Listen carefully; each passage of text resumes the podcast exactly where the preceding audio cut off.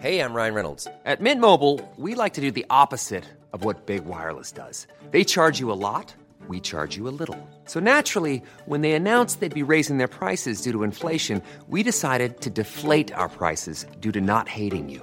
That's right. We're cutting the price of Mint Unlimited from $30 a month to just $15 a month. Give it a try at mintmobile.com slash switch. $45 upfront for three months plus taxes and fees. Promo rate for new customers for limited time. Unlimited more than 40 gigabytes per month. Slows. Full terms at mintmobile.com.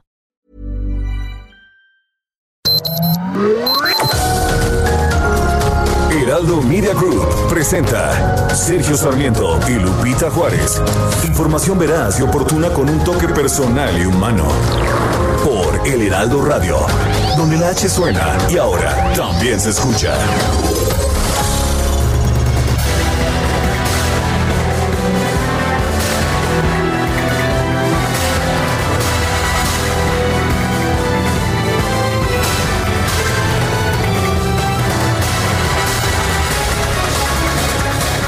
Está en México el exsecretario de la Defensa Nacional, el general en retiro Salvador Cienfuegos.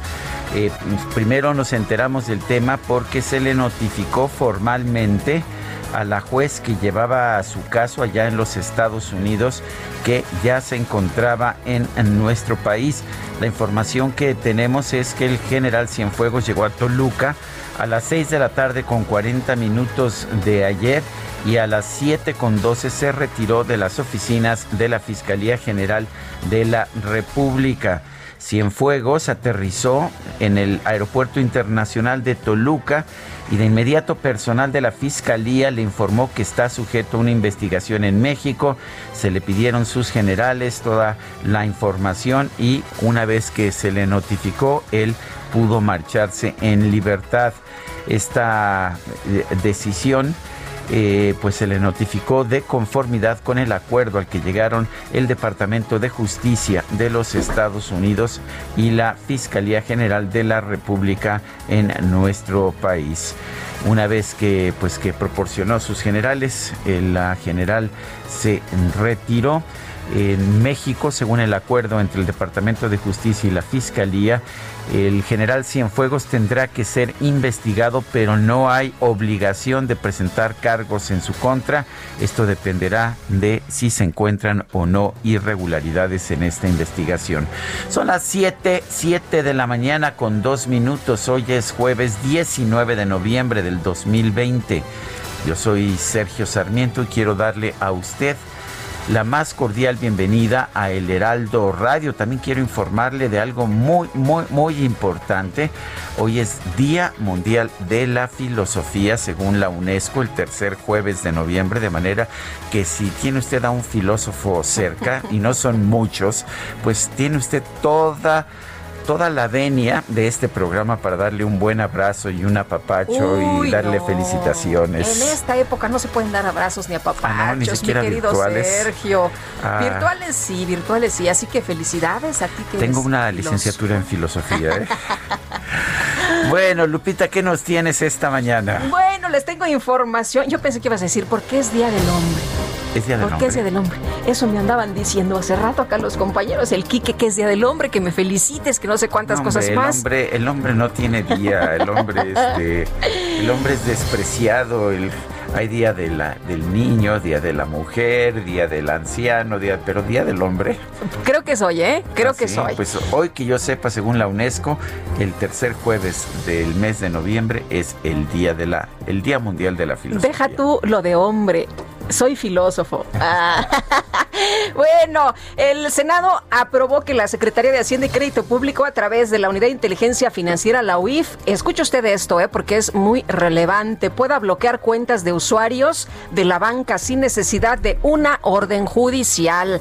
La iniciativa que impuso el titular de la UIF, Santiago Nieto, permite introducir a una persona a la lista de personas bloqueadas cuando cuente con indicios suficientes de que se encuentra relacionada con delitos de financiamiento al terrorismo, operaciones con recursos de procedencia ilícita o los asociados con otros delitos. Sí, dice que cuando cuente con indicios suficientes, conocida como ley Nieto, faculta a la dependencia realizar las adecuaciones legales al incrementar las capacidades de las instituciones encargadas de los delitos de financiamiento al terrorismo y operaciones con recursos de procedencia ilícita. Durante la sesión del día de ayer, el Senado modificó la minuta enviada por la Cámara de Diputados en dos sentidos. El primero será la institución bancaria y no la UIF la que notifique por escrito a las personas que sean incluidas en la lista de cuentas bloqueadas. El otro, las entidades financieras no deben estar limitadas a hacer del conocimiento por escrito del cliente o usuario que ha sido incluido en la lista de personas bloqueadas. Por cierto que Alejandro Armenta, presidente de la Comisión de Hacienda, detalló que esta iniciativa busca también garantizar los derechos y las garantías individuales. No podemos violentar garantías constitucionales, dijo. Por eso esta iniciativa significa que se respete a plenitud los derechos procesales, comenzando por la garantía de audiencia. Mientras que Damián Cepeda del PAN dijo que con las modificaciones se le intente dar facultades a la Secretaría de Hacienda, dependencia subordinada Ejecutivo para actuar como juez y detener o bloquear propiedades de una persona sin control judicial. En otros temas, en comisiones del Senado se avaló el dictamen para regular el uso del cannabis, eh, sobre todo para, para su empleo lúdico y en menor medida industrial y médico. Los senadores afirmaron que este dictamen mantiene una, pues una cláusula adicional para que pueda ser modificado en el Pleno del Senado en la sesión de hoy.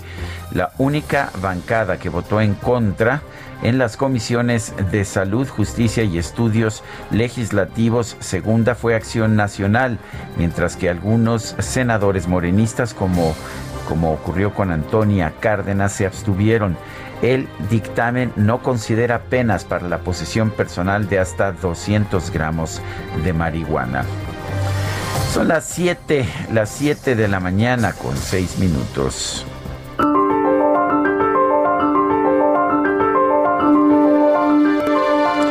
Nuestra frase del día es de Carlos V, Carlos V de Alemania, primero de España. La razón de Estado no se ha de oponer al estado de la razón.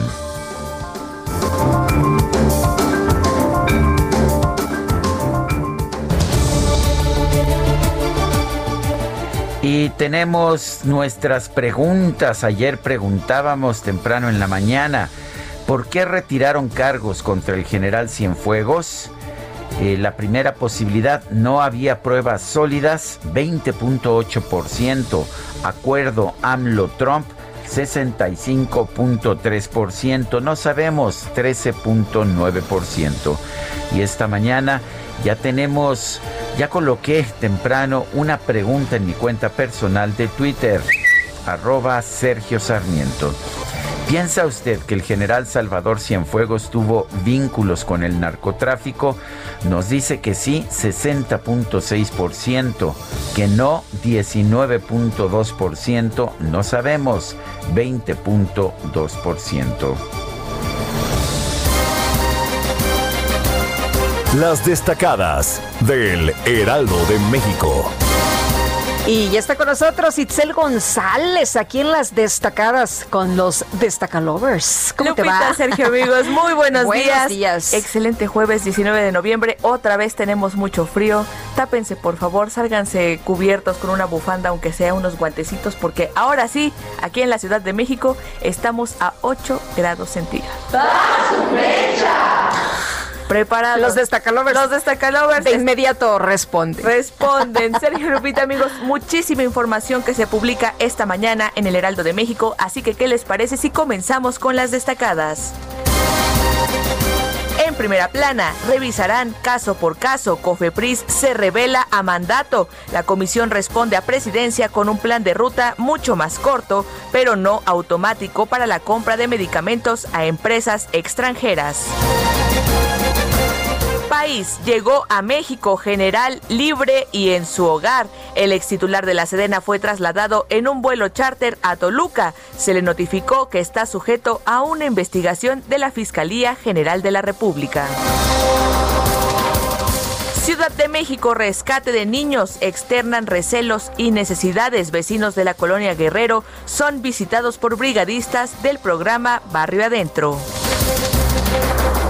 Estados, mal clima en el sureste, alertan por más lluvias torrenciales. Tlaloc amenaza a varios estados. Hay peligro de desbordamiento de cinco afluentes en Tabasco, Chiapas y Veracruz. Orbe, Centroamérica y OTA provoca devastación. Al menos 25 personas fallecieron. Reportan poblados incomunicados. Meta, Liga MX, propuesta segura para la vuelta de los fans. Se busca un pasaporte sanitario con un código QR. Y finalmente, en mercados, Canirac alerta riesgo de más cierres de negocios. Los restaurantes están en terapia intensiva. Cerrar por la pandemia puede representar la muerte de la mitad de los establecimientos. Sergio Lupita, amigos, hasta aquí las destacadas del Heraldo. Feliz jueves. Gracias, Itzel. Muy buenos días. Oye, y que te mejores, traes la mano ahí desconchavadita, ¿verdad? Pero seguimos trabajando. Me parece muy bien. ¿Fuiste objeto de violencia perruna? Sufrí violencia doméstica por parte de uno de mis perritos, pero todo bien. Muchísimas gracias. Muy bien. Buenos días.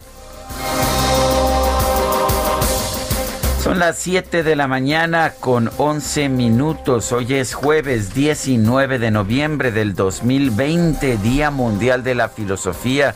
Lo reitero por si no lo escuchó usted temprano, apapache usted al filósofo más cercano que tenga y le tenemos un resumen de la información más importante. Te faltó decir, y ese soy yo. bueno, tuyo sí, no, no veo este, no, aquí que no tienes grado de filosofía, ¿verdad? A ver, este, Itzel, Fernanda, alguien que tenga grado de filosofía. Dice Kike que él ya se graduó de filósofo. Eso es, bueno. En la vida. dicen que puedes estudiar filosofía. Es, si, si estudias derecho, sales de abogado. Si estudias arquitectura, sales de arquitecto. Si estudias medicina, sales de médico. Pero si estudias de filosofía, si estudias filosofía, no sales de filósofo. ¿Sales de la cantina? Sales, bueno. Son las siete. ah, no, eso era, periodismo, ¿verdad? Eso era periodismo. Ante esta falta de respeto, vamos a un resumen de lo más importante. Ahí la productora ya. ya, ya, ya nos llamó la atención. La tarde de este miércoles, el exsecretario de la Defensa Nacional, Salvador Cienfuegos, llegó al Aeropuerto Internacional de Toluca, donde la Fiscalía General de la República le notificó que hay una investigación en su contra por narcotráfico. Por su parte, el general Cienfuegos entregó a las autoridades los datos necesarios para que lo puedan localizar y después se retiró a su domicilio.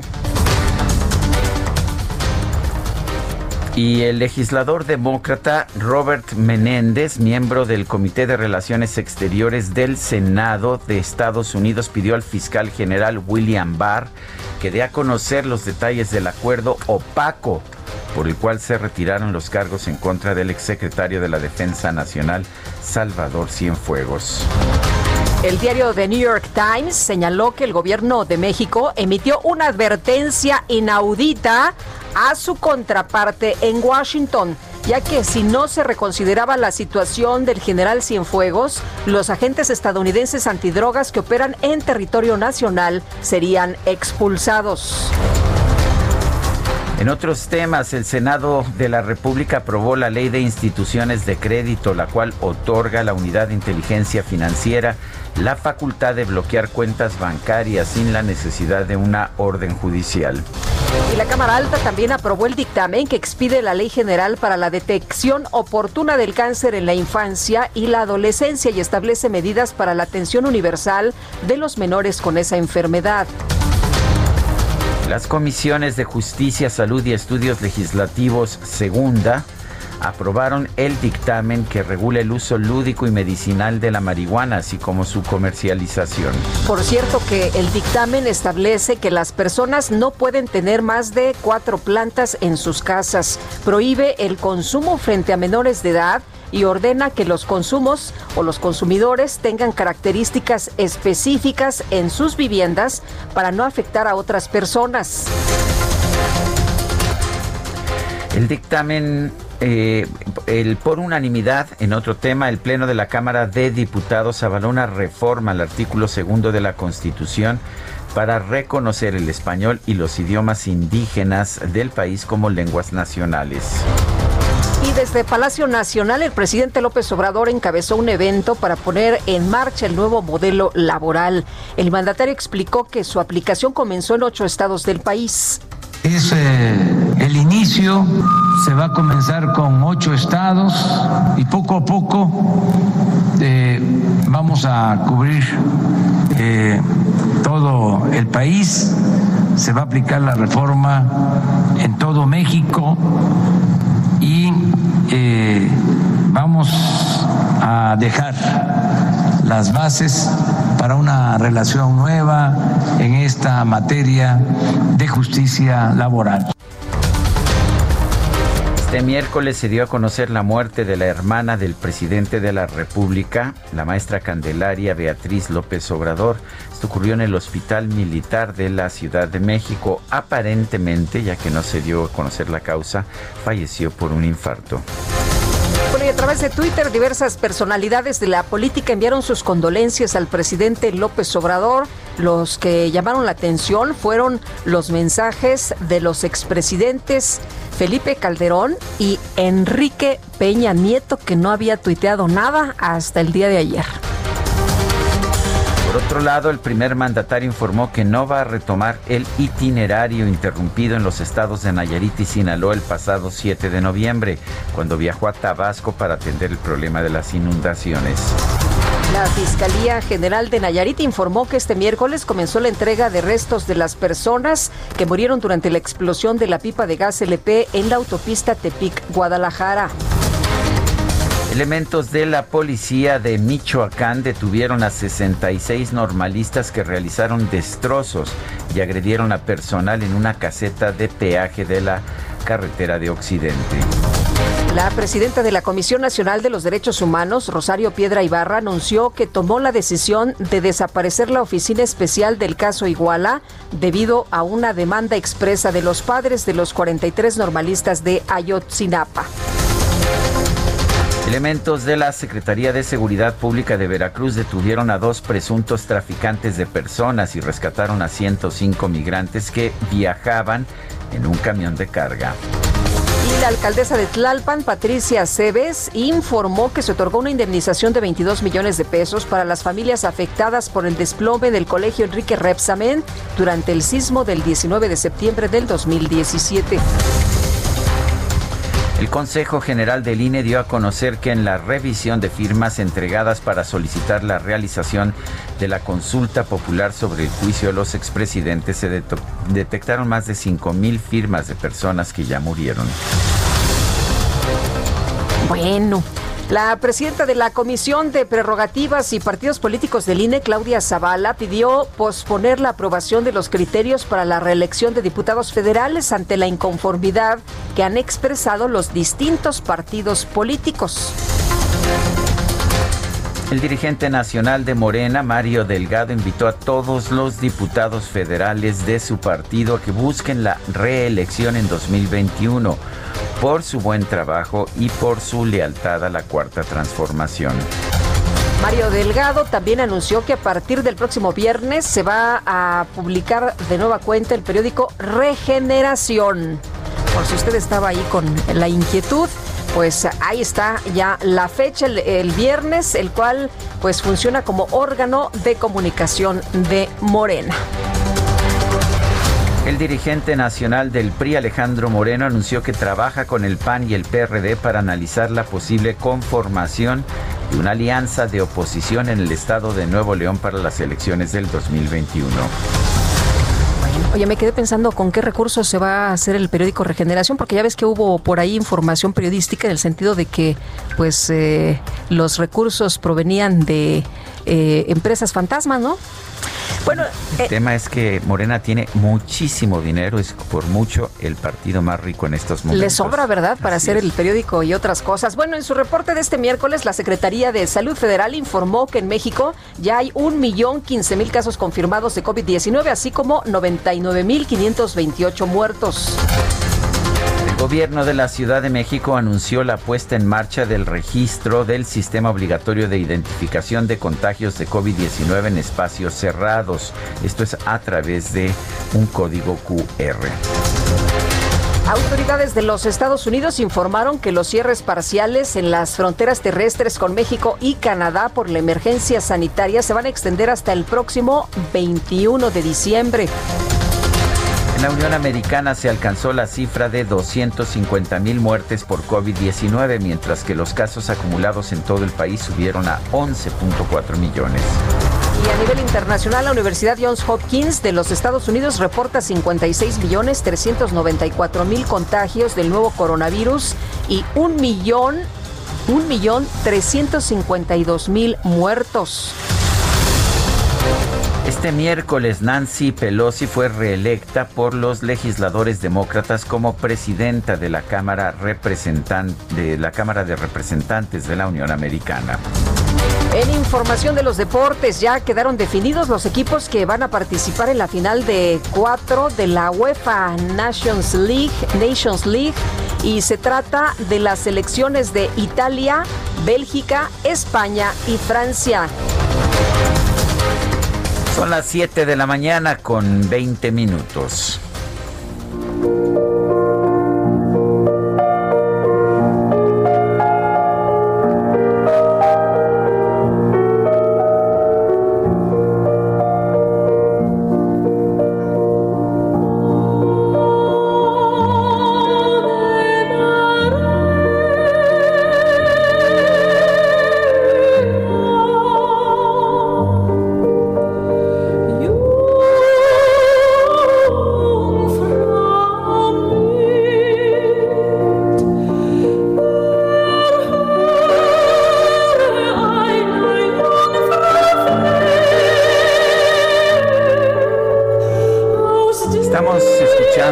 Ave María de 839 de Franz Schubert en la interpretación de la soprano Barbara Boni y el pianista Jeffrey Parsons. Eh, Franz Schubert, uno de los grandes compositores austriacos del romanticismo, quizás el compositor que definió el romanticismo junto con el alemán Beethoven, falleció el 19 de noviembre de 1828. Si te parece, Guadalupe, Escuchamos a Schubert. Me parece muy bien.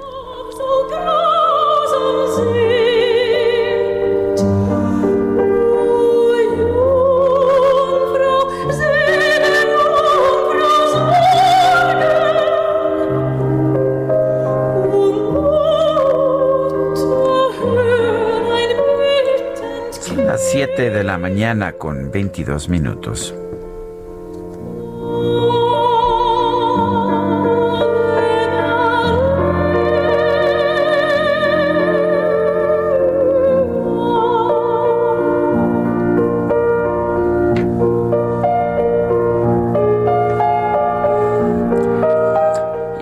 Vámonos a la información, Guadalupe. Pues vamos directamente con Javier Ruiz. Hola Javier, ¿qué tal? Buenos días. Hola Lupita, Sergio, ¿qué tal? Excelente mañana y justamente tenemos información vial de la zona centro de la Ciudad de México. Recorrimos hace unos momentos la calzada San Antonio Abad. Vamos a encontrar ya bastantes problemas, al menos para quien transita del eje 3 Sur y esto en dirección hacia la incorporación con la avenida 20 de noviembre. La avenida San Pablo y su continuación la avenida José Marisa Saga, también ya con rezagos, al menos para quien deja atrás el eje 1 oriente de la avenida Anillo de Circunvalación y esto para llegar a 20 de noviembre, más adelante para continuar hacia el eje central Lázaro Cárdenas. En lo que corresponde a la avenida Fray Servando Teresa de Mir, en general todavía aquí sí el avance es bastante aceptable de la colonia de los doctores y para llegar al mercado de Sonora o más adelante para continuar hacia el eje 3 Oriente de la avenida Francisco del Paso y Troncoso. De momento, Lupita, Sergio, el reporte que tenemos. Gracias, Javier. Hasta luego, buenos días. Buenos días. Y son las 7 de la mañana, 7 de la mañana con 23 minutos. Le recuerdo nuestro teléfono para que nos mande usted mensajes de WhatsApp al 55 2010 96 47. Repito, 55 2010 96 47. Le recomiendo también en Twitter la cuenta de este programa, arroba Sergio y Lupita y puede usted también seguir toda la información del Heraldo de México a través de la cuenta del Heraldo Media Group, el Heraldo de México, arroba Heraldo de México. Regresamos en un momento. Guadalupe Juárez y Sergio Sarmiento estamos en el Heraldo Radio.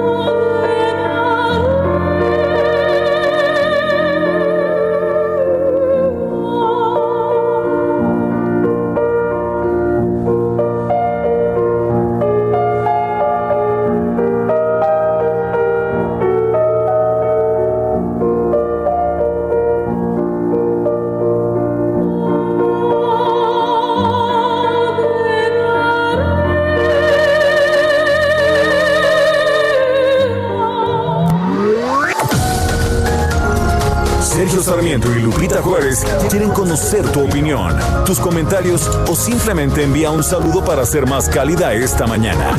Envía tus mensajes al WhatsApp 5520 109647.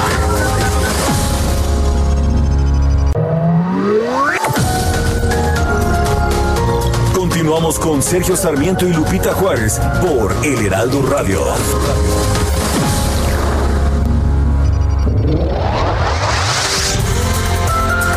19 de noviembre se celebra el Día Internacional del Hombre, el cual fue establecido en 1992 por el profesor de la Universidad de Missouri, Kansas, Thomas Oster, aunque se popularizó a nivel mundial hasta el año 1999. En ese entonces, la dirección del programa Mujeres y Cultura de Paz de la UNESCO apoyó la iniciativa, así como otros organismos internacionales como la Organización Mundial de la Salud. El Día Internacional del Hombre se estableció sobre seis pilares básicos promover modelos masculinos positivos y más normalizados, celebrar las contribuciones del hombre a la sociedad, a la familia, al cuidado de los hijos y del medio ambiente. También hacer hincapié en la salud física, emocional y espiritual de los hombres, poner de relieve la discriminación contra los hombres en las actitudes y expectativas sociales, promover la igualdad de género y crear un mundo más seguro y mejor donde los hombres puedan alcanzar su potencial pleno. Además, durante noviembre se lleva a cabo la jornada Movember, un evento mundial que promueve el uso de bigote para crear conciencia sobre temas de salud masculina como el cáncer de próstata.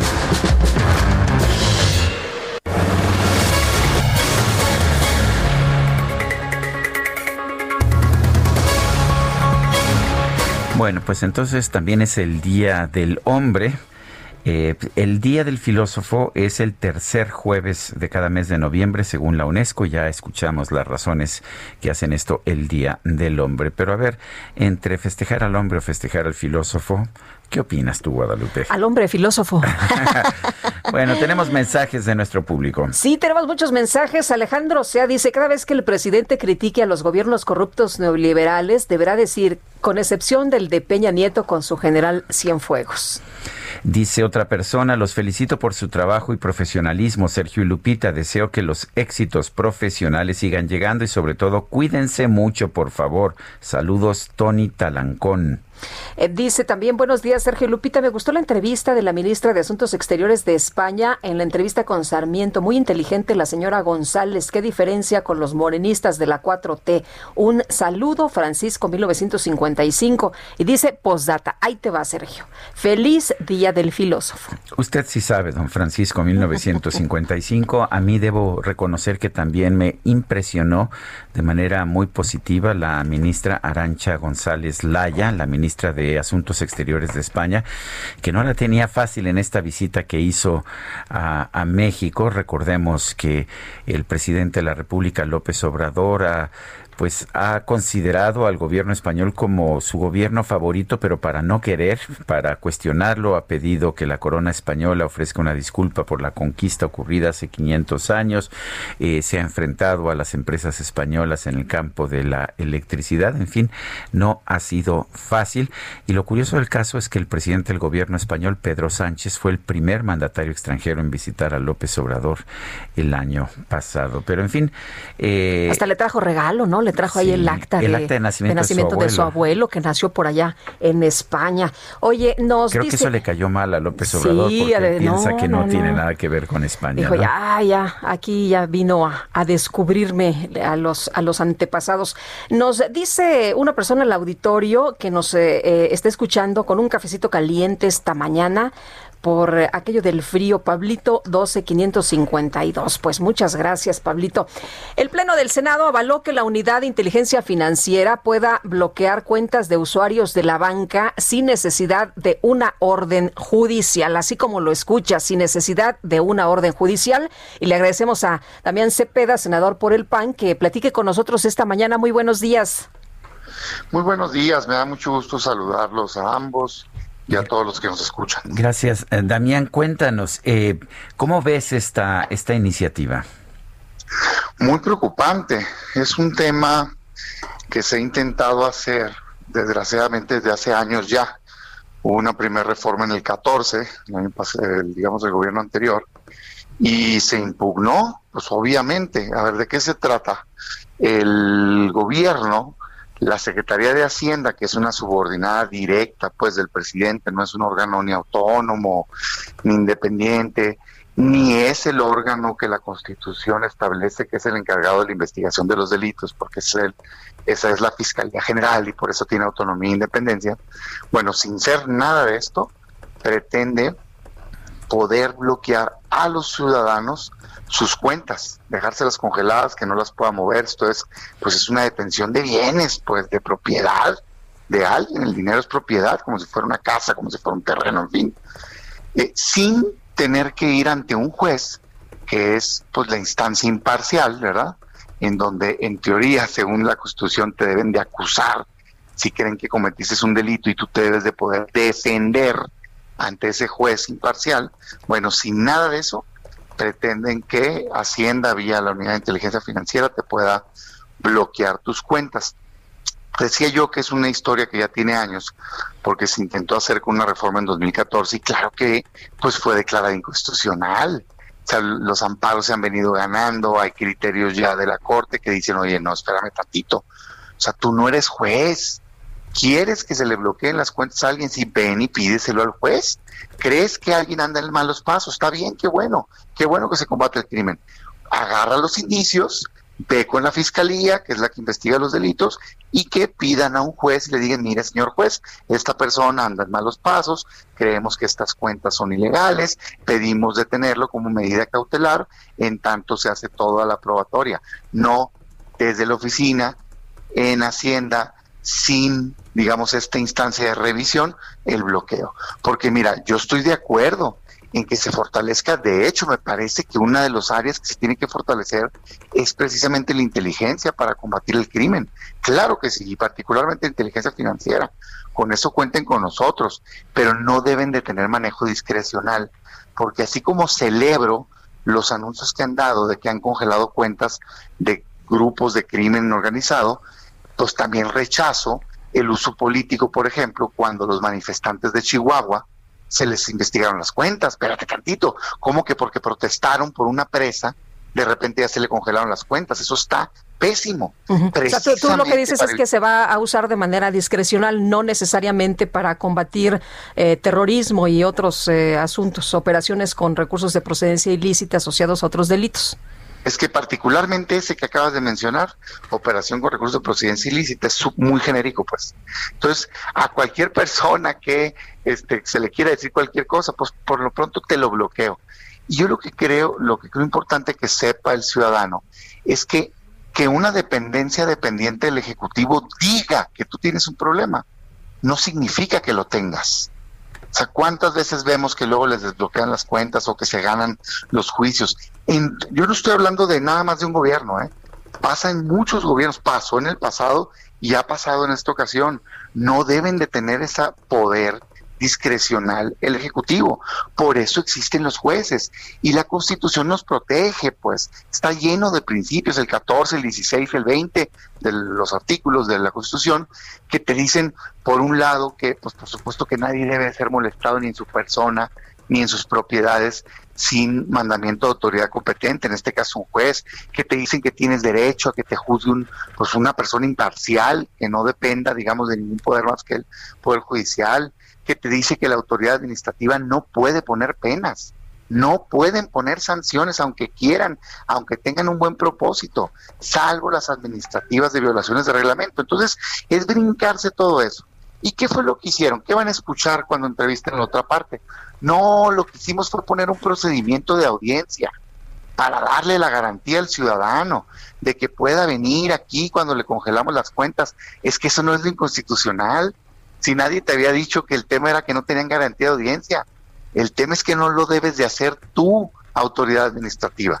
Lo tiene que decidir un juez que le hayas presentado pruebas, evidencia, no simplemente el sentir de la autoridad administrativa de, bueno, voy a bloquear cuentas aquí. No, es muy peligroso. Yo tengo una buena opinión de quien está hoy, pero las personas vamos y venimos, o sea, el tiempo pasa. Lo que uno tiene que hacer son instituciones que protejan los derechos de los ciudadanos. Entonces, muy alarmante. ¿Qué me parece que se intentó? Y digo que me parece porque lo han declarado incluso abiertamente. O sea, constantemente los gobiernos, el anterior y este, han criticado esa decisión de la Corte y han dicho, qué mal la Corte que protegió al ciudadano, pues no, este queremos poderlo hacer sin el juez. Entonces quieren volver a intentar esto, por eso cambiaron la ley, para volver a ir a la Corte y previsiblemente, esto ya lo digo yo, es, es una percepción mía, intentar con esta nueva integración de la Corte que ahora sí les digan, ya pues, sí puedes. Y eso sería bien delicado para los mexicanos. O sea, básicamente el que me está escuchando es, te van a poder bloquear tus cuentas sin ir ante un juez. Así de grave. Pues no, por supuesto que eso está muy mal. Damián, Damián Cepeda, senador por el Partido Acción Nacional, gracias por conversar con nosotros. Muchas gracias, un saludo a ambos. Gracias, muy buenos días. Y está en la línea telefónica Santiago Nieto, titular de la Unidad de Inteligencia Financiera, quien saludamos con gusto esta mañana. Santiago, buenos días. Hola, Santiago. Buenos días, este, Lupita. Buenos días, Sergio. Un saludo eh, a ustedes, a su auditorio, por supuesto. Santiago, eh, no sé si, eh, si escuchaste al senador ah, panista Damián Cepeda, pero hay muchas dudas, muchos temores ante esta iniciativa que le permitiría a la UIF, la entidad de la cual eres titular, congelar cuentas sin un mandamiento judicial. ¿Cuáles son, cuál es tu posición? Sí, bueno, yo primero decir que respeto mucho al senador eh, Damián Cepeda, para todos los senadores eh, que votaron en favor o en contra de esta de esta eh, iniciativa el senador Alejandro Armenta y el senador Ricardo Morreal presentaron en su momento y que ya ha ido a Cámara de Diputados y regresó eh, ahora al Senado y que tendrá que ir finalmente a Cámara de Diputados para una eh, revisión final. Eh, yo creo que eso forma parte de, un debate democrático pues, en una sociedad plural como es la como es la mexicana y que qué bueno que así sea. segundo, el, el, senador mencionaba y tiene razón que esto deriva pues de la jurisprudencia Medina Mora, el hecho de que haya sido emitida una jurisprudencia en donde cualquier investigación nacional eh, pues no podría, eh, digamos, congelar eh, cuentas eh, pero con una, deficiencia técnica. La jurisprudencia fue, eh, nunca declara inconstitucional el artículo y por tanto pues, la autoridad administrativa tenía que seguir aplicándolo mientras este, no hubiera pues, esta declaratoria de inconstitucionalidad por parte de un juez. Eh, y Pero sí permitía que si había una solicitud de carácter internacional, entonces se pudieran congelar este, las cuentas. aquí hay un tema fundamental. México forma parte del Grupo de Acción Financiera Internacional y hay dos de las 40 recomendaciones de Gafi, la 4 y la 38, que hablan de la necesidad de que en sede administrativa se puedan congelar las cuentas, eh, pues para efecto que el dinero eh, proveniente de operaciones con recursos de procedencia ilícita no se incorpore al sistema financiero y no afecte la economía nacional. Y aquí estamos hablando evidentemente de trata de personas, de tráfico de migrantes, de robo de hidrocarburos, narcotráfico, tráfico de armas, etcétera. Entonces, eh, la medida es una medida provisional no es una afectación definitiva a la esfera de, jurídica de las de las personas y por tanto eh, yo creo que un gran avance que tiene esta minuta aprobada por el Senado de la República es que eh, pues permite que ya exista a nivel legal lo que antes estaba en disposiciones de carácter general, un procedimiento para incorporar a la lista de personas bloqueadas, con eso cumpliendo con el principio de certeza jurídica y por otro lado un procedimiento de garantía de audiencia pues para que se pueda en sede administrativa antes del juicio de amparo eh, poder eh, descongelar las cuentas cuando se acredite la procedencia lícita de los recursos. Esto lo hicieron eh, los norteamericanos, lo hicieron los eh, los ingleses, lo han hecho los españoles, lo hicieron los colombianos y nadie se ha digamos rasgado las vestiduras. Eh, Colombia lo que hizo incluso fue reformar su constitución y señalar que cuando un recurso eh, digamos que la propiedad originaria de las cosas era, era, era del Estado y cuando alguien no podía acreditar la procedencia lícita de los recursos con los que había adquirido un bien mueble o inmueble, se extinguía el dominio y esto pasaba, regresaba a la propiedad del Estado y fue el mecanismo con lo que se desmantelaron al cártel de Medellín, el cártel de Cali, etcétera. Eh, yo creo que yo creo que tenemos que seguir en esta vía porque si realmente queremos combatir la corrupción política y si realmente queremos combatir a la delincuencia organizada, la mejor forma de hacerlo es pegarle a las estructuras financieras. Eh, Santiago, eh, una de las preocupaciones es que puede servir para perseguir adversarios políticos y decía Damián Cepeda, por ejemplo, refería el caso de Chihuahua de que pues hay una manifestación y entonces se congelan las cuentas de quienes participaron en esta manifestación. Bueno, eso es, qué bueno que se, que se toque el tema. Eh, ahí tuvimos una solicitud de la Secretaría de Seguridad eh, y Protección Ciudadana de analizar a 12 personas. Yo, con, lo, yo y encontramos que tres personas tenían algún tipo de irregularidades que, por cierto, ya, vinieron a la garantía de audiencia y pues está en este momento revisando pues el estatus jurídico de cada uno de ellos. En particular el caso de, Reyes Baeza me parece importante porque había ahí había un desvío de recursos que la Auditoría Superior de la Federación había detectado de 120 millones de pesos hacia el, uh, un esquema similar en el ISTE hacia esquema similar a la estafa maestra. Entonces, eh, eh, pues en realidad como nosotros no podemos pues medir la, la, digamos la calidad de un requerimiento si hay eh, política atrás o no eh, lo que necesitamos hacer cuando tenemos una solicitud del Estado mexicano sea Fiscalía General de la República sean fiscalías locales. El propio gobierno del Estado de Chihuahua nos pedido información respecto a César Duarte y sirvió para eh, pues, completar las investigaciones que han llevado a las órdenes de aprehensión que hoy tienen en proceso de extradición a César Duarte. Entonces pues nosotros lo que tenemos que hacer es pues, dar la información cuando nos lo pide una área del Estado mexicano como fue el caso pues, particular de, de, Chihuahua. Ahora, y yo creo que eh, con independencia de las posiciones políticas de una persona en particular, en este caso Reyes Baeza, pues si hay una eh, indicios de desvío de recursos y una sanción administrativa e incluso una contratación por parte del ISTE de una empresa eh, relacionada con un amigo suyo, pues eh, por 58 millones, pues esto tiene que ser aclarado y denunciado como lo hemos hecho ante la Fiscalía General de la República. Esto tendrá pues, que verificarse pues ya en, sede ministerial.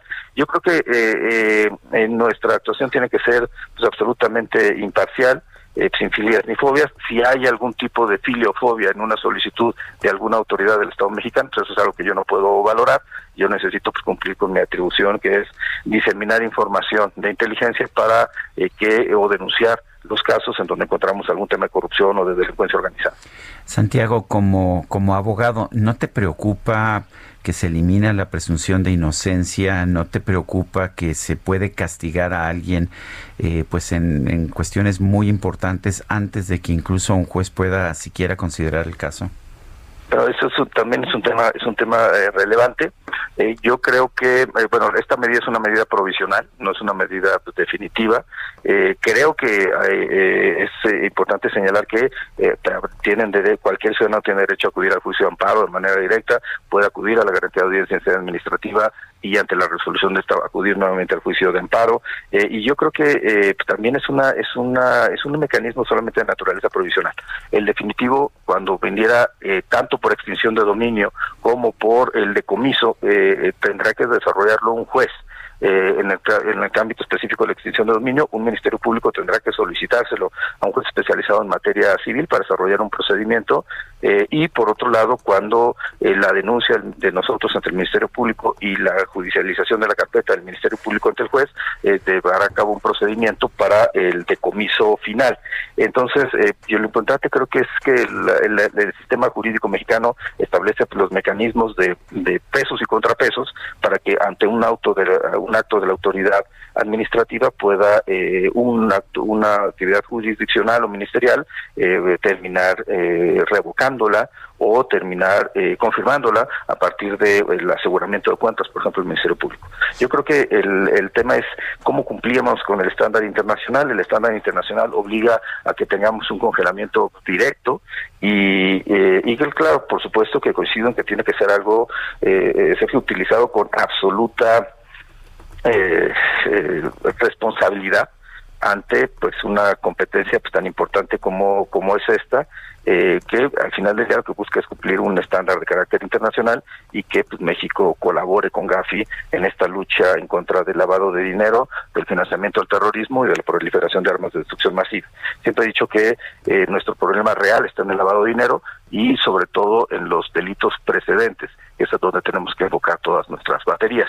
Eh, y esto es eh, incluye evidentemente el bloqueo de cuentas de esos grupos como Cártel Jalisco Nueva Generación, como Cártel de Sinaloa, como eh, Unión Tepito, Cártel de Tláhuac, y en general estos grupos delictivos que han utilizado los sistemas financieros para poder lavar su dinero. Un, detalle que me parece importante recalcar aquí es que, por ejemplo, en temas de activos virtuales, el 95% de los avisos que recibimos de compras de criptomonedas son en Jalisco. Eh, esto no quiere decir nada, pero eh, me gustaría estar seguro de que no se trata de adquisiciones que está haciendo el cártel Jalisco Nueva Generación eh, en activos virtuales para poder sacar el dinero del país en una memoria USB eh, y esto pues, perjuicia evidentemente de la economía nacional y el sistema financiero. Santiago, eh, ¿qué pasó en el caso? Hablabas de, del ministro Medina Mora. Eh, ¿Fue un caso en que se le congelaron cuentas y después que y después se le liberaron esas cuentas nuevamente? esto se vio con mucha suspicacia. ¿Qué, ¿Qué pasó en el caso del ministro Medina Mora? Bueno, hicimos una, una investigación y encontramos dos temas. El primero era lo de estas transferencias a sus cuentas propias en Inglaterra que eh, también hay que decirlo, el banco nos dio dos tipos de informaciones distintas, una que hablaba que las transferencias habían sido en pesos y otra que habían sido en libras esterlinas, lo cual este pues generó una digamos marcó una alerta eh, roja en la en la información de la unidad. Eh, también encontramos que una empresa, la Compusoluciones, había sido pues, había tenido transacciones con una persona pues vinculada con un grupo delictivo y eso fue lo que se hizo el conocimiento en la denuncia ante la Fiscalía General de la República. Nosotros por regla general cuando eh, digamos, por criterio, lo que hemos hecho con Altos Hornos de México, con la Universidad del Estado de Hidalgo, con esta em-, empresa en particular, ha sido que cuando hay una eh, obligación de pago de trabajadores, de accionistas, de proveedores, para efecto de no afectar la economía. Pensemos en Altos Hornos de México, representa el 30% de la economía de Coahuila. Eh, lo que hacemos es liberar, digamos, hacer, incorporar a la persona a la lista de personas bloqueadas, por supuesto, presentar la denuncia, pero desbloquearlo para efecto de que pueda seguir teniendo transacciones financieras y que esto pues no afecte pues, a trabajadores eh, o a proveedores o accionistas, porque pues, digamos la posición de la Unidad de Inteligencia Financiera no es esa. Eh, sino eh, y por tanto solamente dejamos eh, congeladas aquella cuenta en donde hubo una transferencia pues, de naturaleza este, ilícita. yo creo que el tema del señor Medina Mora pues, es un tema que se encuentra en este momento en sede ministerial, en la Fiscalía General de la República. Ellos tendrán que pues, desarrollar el procedimiento para poder, en su caso, hacerle una imputación en sede judicial o o determinar el ejercicio de la acción penal, pero para nosotros había una de naturaleza ilícita. Esto con independencia de que él hubiera promovido o cambiado su criterio, lo cual me parece pues, carente de ética, pero eh, cambiado su criterio en 2016 diciendo que el, el, bloqueo de cuentas era constitucional y cuando cambia el gobierno, cuando sus eh, allegados dejan de estar en la operación de la Fiscalía de la PGR, de la Unidad de Inteligencia Financiera, etcétera, y cambia el criterio y dice que es inconstitucional eh, bueno, se hace una interpretación conforme, en realidad nunca declara inconstitucional el artículo y nos mete en esta dinámica en la que el Senado de la República el día de ayer eh, pues permite superarla y pues, estaremos esperando a la decisión de la Cámara de Diputados. Eh, Santiago, ¿cómo eh, se determina si una persona entra a esta lista de personas bloqueadas? Eh, cuando hay indicios suficientes de que esta persona está relacionada con los delitos, decía eh, Damián Cepeda hace unos momentos que la parte de operaciones con recursos de procedencia y eh, procedencia ilícita es muy ambiguo. Entonces, ¿en qué momento sí se determina que una persona debe estar en esta lista? Tenemos dos metodologías. La primera es un requerimiento de autoridad nacional o internacional. a veces la DEA o el FBI, eh, nos hace alguna IRS nos hacen alguna solicitud eh, para efecto de congelar la cuenta de alguien que está siendo sometido a investigación. Incluso tenemos un modelo que denominamos BEX, que son los Business Email Compromise, en donde eh, eh, cuando hay una transferencia ilícita, un hackeo, por ejemplo, al sistema financiero norteamericano, que mandan dinero a México, nos piden que intervengamos para detener el dinero, el dinero en el país y evitar que, por ejemplo, tenemos una tipología inclusive de personas de nacionalidad nigeriana que terminan trasladando el dinero de Estados Unidos a México y de México a Nigeria. Entonces, este, este, es un este es un modelo. También lo tenemos con las autoridades evidentemente mexicanas, puede ser la Fiscalía, puede ser la Secretaría de Función Pública, puede ser este la Auditoría Superior de la Federación, etcétera, las fiscalías locales que nos hacen eh, para efecto de entregar información y si hay, digamos, un indicio, pienso en César Duarte, pienso en Javier Duarte, etcétera, pues se hace el congelamiento de, las cuentas. Por otro lado, nosotros tenemos un sistema que le denominamos eh, proactivo y tiene que ver con un algoritmo matemático. Una matemático, matemático que forman parte de la unidad han generado este algoritmo y lo que hace es calificar eh, la conducta. Eh, hay 254 variables que establecen una calificación eh, menor o mayor dependiendo de la de, pues, del tipo de, de, Para ver si se, eh, si se detecta algo. ¿sí?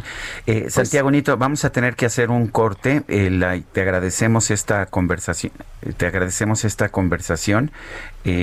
no sé si este, no sé si nos podrías esperar unos minutos para que vayamos al corte que tiene que ser nacional y podamos continuar con esta conversación.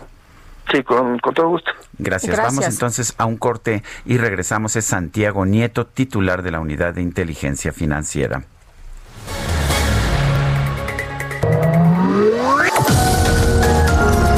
Sergio Sarmiento y Lupita Juárez quieren conocer tu opinión, tus comentarios o simplemente envía un saludo para ser más cálida esta mañana. Envía tus mensajes al WhatsApp 5520 109647.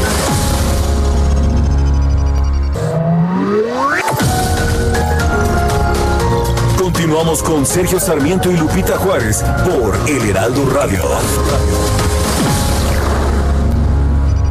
Este buen fin, aprovecha las tarifas especiales de Hoteles Rio y escápate a las mejores playas de México. Disfruta unas vacaciones con el mejor todo incluido 24 horas. Solo tienes hasta el 20 de noviembre para reservar en Riu.com con el precio más bajo. Además, si reservas en Riu.com, obtienes de forma exclusiva traslado gratis, seguro médico de viaje y puedes pagar a meses sin intereses. No esperes más. Aprovecha las tarifas especiales de Buen Fin y reserva hoy mismo tus próximas vacaciones con el precio más bajo en Hoteles Rio. Continuamos en esta conversación con el titular de la Unidad de Inteligencia Financiera, Santiago Nieto. Eh, Santiago, gracias por, por mantenerte con nosotros. Siempre tenemos obligación de ir a estos cortes. Como somos muchas estaciones en el país, tenemos que hacerlo todos eh, eh, muy de forma muy ordenada. Santiago, ¿hay algún tipo de investigación en estos momentos en contra del general en retiro Salvador Cienfuegos? sabemos que la Fiscalía General de la República está iniciando una investigación para determinar si son válidas las acusaciones por narcotráfico. ¿Hay una investigación en sus cuentas? Santiago. No. ¿Algo pasó ahí con la con la comunicación? Bueno, vamos a tratar de vamos a tratar de recuperar esta conversación. No sé si se haya retirado el titular de la unidad de inteligencia financiera. ya lo tenemos. ¿Nos escucha, Santiago? Sí, perfecto. El, sí, a ver, en este momento no, pero evidentemente si la Fiscalía General de la República o la Secretaría de la Función Pública nos hacen un requerimiento, se entregará la información correspondiente. Hemos tenido casos, como el caso General García Luna, donde eh, lo pudimos detectar en el ámbito de la Unidad de Inteligencia Financiera son temas más bien relacionados con corrupción política, en particularmente en el caso de García Luna, pues esta eh, empresa que contrató con el gobierno mexicano 2.600 millones de pesos y 37 millones de dólares para mandar dinero a Letonia, a, Tel Aviv, eh, a, eh, eh entre otros eh, Estados Unidos, Panamá y que era la que al final había pagado el módulo el modus de vivendi de García Luna en, en Miami. Eh, eh, eh si hacen un requerimiento, por supuesto que nosotros eh, entregaremos toda la información, porque lo que a mí me ha planteado el presidente López Obrador es que pues, no podemos tener una tolerancia con la corrupción y la impunidad. Eh, Santiago, eh, ¿has recibido últimamente amenazas precisamente por este tipo de, investigaciones que has realizado eh, en estas donde pues corta la, el recurso a algunos pues criminales? Bueno, un correo electrónico que mandaron a la Suprema Corte con una amenaza, pero pues evidentemente no se puede soslayar ni minimizar eh, un hecho de este tipo, pero pues los tenemos que seguir eh, evidentemente trabajando eh, para y pues, eh, con independencia de que las instancias de investigación, eh, de Seguridad acredite o no que el correo sea cierto. pero bueno, pues por supuesto pues, lo importante para nosotros es mantener la presión sobre los grupos delictivos en el tema de las estructuras financieras. Decía que el caso del cártel Jalisco fueron mil millones de pesos congelados en una sola ocasión y en el caso de eh, un Tepito, eh, etcétera, fueron 475 millones. Yo creo que creo que debemos entender que no solamente atacando a los sicarios, a los narcomenudistas, vamos a, resolver este problema. Eh, si no atacamos la corrupción política que les da COVID, sobre todo en los ámbitos estatales y municipales, sino que la corrupción judicial o ministerial, general de protección, si no atacamos la base social a partir de programas sociales de desarrollo eh, rural, de desarrollo regional, y si no atacamos las estructuras financieras, pues evidentemente no estaremos combatiendo de forma eficaz a la delincuencia organizada. Santiago, ¿qué le dices a una persona común y corriente que tiene pues que hace su trabajo, que piensa que está bien en, en sus pagos de impuestos, que no tiene lo que piensa que son transferencias uh, ilegales, pero que tiene miedo de que pues le congelen cuentas sin que haya una razón para ello. Yo creo que eh, eh, debemos de ser absolutamente responsables de esta, de esta facultad.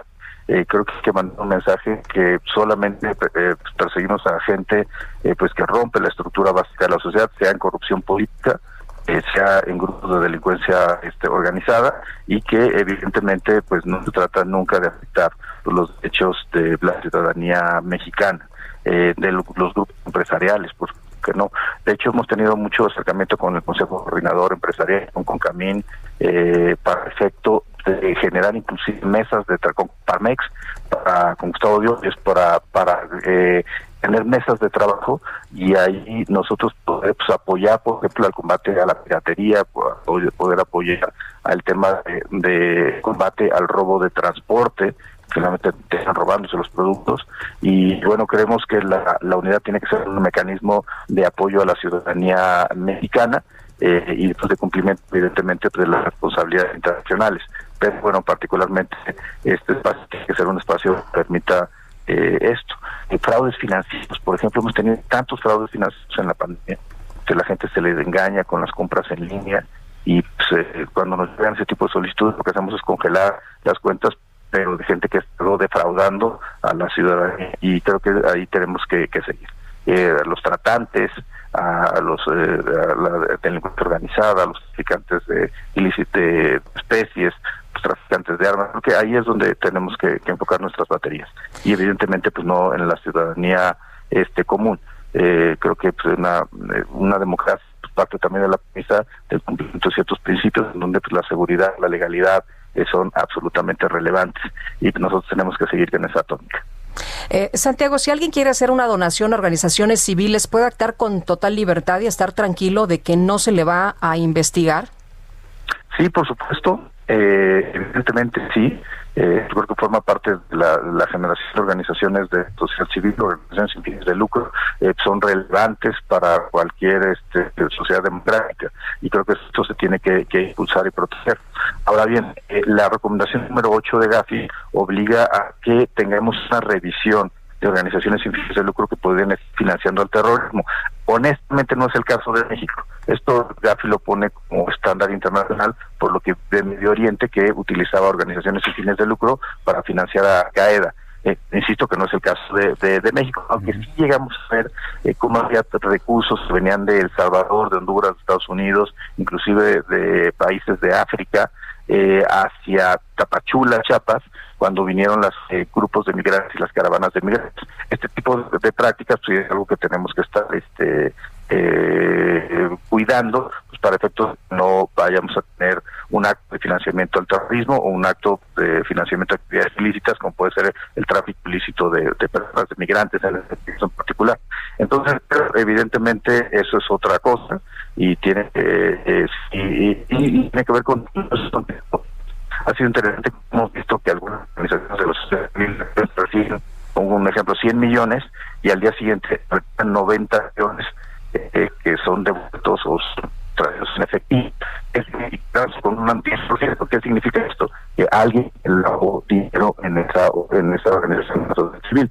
Pero eh, evidentemente pues no es el común denominador, son casos de excepción y por tanto lo, la premisa tiene que ser que cualquier sociedad, este cualquier grupo organizado pueda hacer y fines de organizaciones de la sociedad civil pues, para cualquier desarrollo de actividades y esto pues no puede ser una actividad que se persiga por el Estado.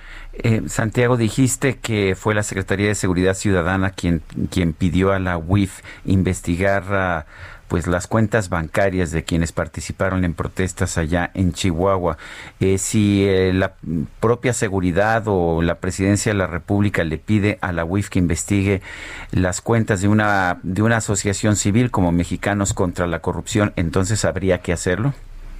Bueno, si hay una solicitud formal, sí, pero eh, de cual, una solicitud por parte del Estado mexicano, pero en ningún momento se ha requerido a la UIF para investigar a un grupo como Mexicanos contra la Corrupción. Y de hecho este, yo eh, recuerdo haber tenido contacto con ellos y me incluso una opción para el caso de Odebrecht tanto en la FEPADE como aquí en la Unidad de Inteligencia Financiera. Y creo que pues, mi parte por otro respecto pues, sí eh, finalmente están poniendo la llegada en algo que al gobierno le de México y al presidente López Obrador le interesa de manera prioritaria, que es combatir la corrupción y combatir la, impunidad. Es increíble que llegamos a ser, como todos sabemos, en algunas ocasiones, el país 138 eh, de 180 analizados por Transparencia Internacional por más corruptos, y es increíble que hayamos a estos estándares en los proyectos de World Justice Project o eh, el, barómetro global de medición de la corrupción eh, que nos quiera en el anterior en los niveles que llegamos. Yo creo que esto es a lo que tenemos que, enfrentarnos, que reducir eh, esta, este, estos niveles de corrupción a los que llegamos en el sexenio anterior y, y, y bueno, eh, cualquier grupo de la sociedad civil, de los medios de comunicación, de la academia, que genere y señale eh, actividades eh, irregulares, pues creo que tiene que ser eh, aprovechado por de las autoridades del Estado mexicano para combatir este flagelo. Las, eh, estas enormes brechas de diferencia social, esa concentración de los recursos, este tipo de, de cinismo de generar empresas fachadas, factureras para sacar el dinero público, es algo que pues no podemos tolerar, ni soslayar, ni minimizar, y creo que es una agenda común y de interés para todos. Santiago Nieto, titular de la Unidad de Inteligencia Financiera, gracias por esta conversación. No, al contrario, eh, Sergio, muchísimas gracias a ustedes y su auditorio. Gracias, buenos días. Son las 8 de la mañana con 11 minutos. La Cámara de Diputados aprobó este miércoles una reforma a la Constitución que obliga al Estado a garantizar la corresponsabilidad entre hombres y mujeres en las tareas del cuidado de personas. Iván Saldaña, cuéntanos. Sergio Lupita, muy buenos días. Efectivamente, básicamente una reforma para dejar atrás el estigma de que solamente las mujeres son las encargadas eh, o las responsables de llevar a cabo esta tarea de cuidar a cualquier persona que lo requiera.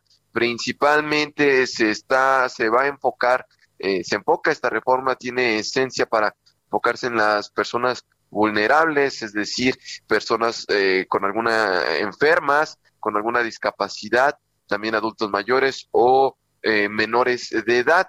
Eh, esta reforma aprobada el día de ayer por la unanimidad de 329 votos a favor del Pleno de la Cámara de Diputados, ordena también al Congreso crear el Sistema Nacional de Cuidados, con lo que ahí pues entra la corresponsabilidad, comienza la corresponsabilidad del Estado mexicano en el cual pues tendrá que eh, ir atendiendo políticas públicas eh, a través de este sistema, que hay que aclararlo, este sistema no va a generar eh, una estructura orgánica nueva, sino que se va a tener que llevar eh, a través de las instituciones como por ejemplo el Instituto Nacional de las Mujeres, eh, por lo tanto, pues no tendrá un recurso, un presupuesto adicional, pero bueno, el Sistema Nacional de Cuidados va a entrar a través de estas instituciones. Se reformaron básicamente los artículos 4 y 73 de la Constitución.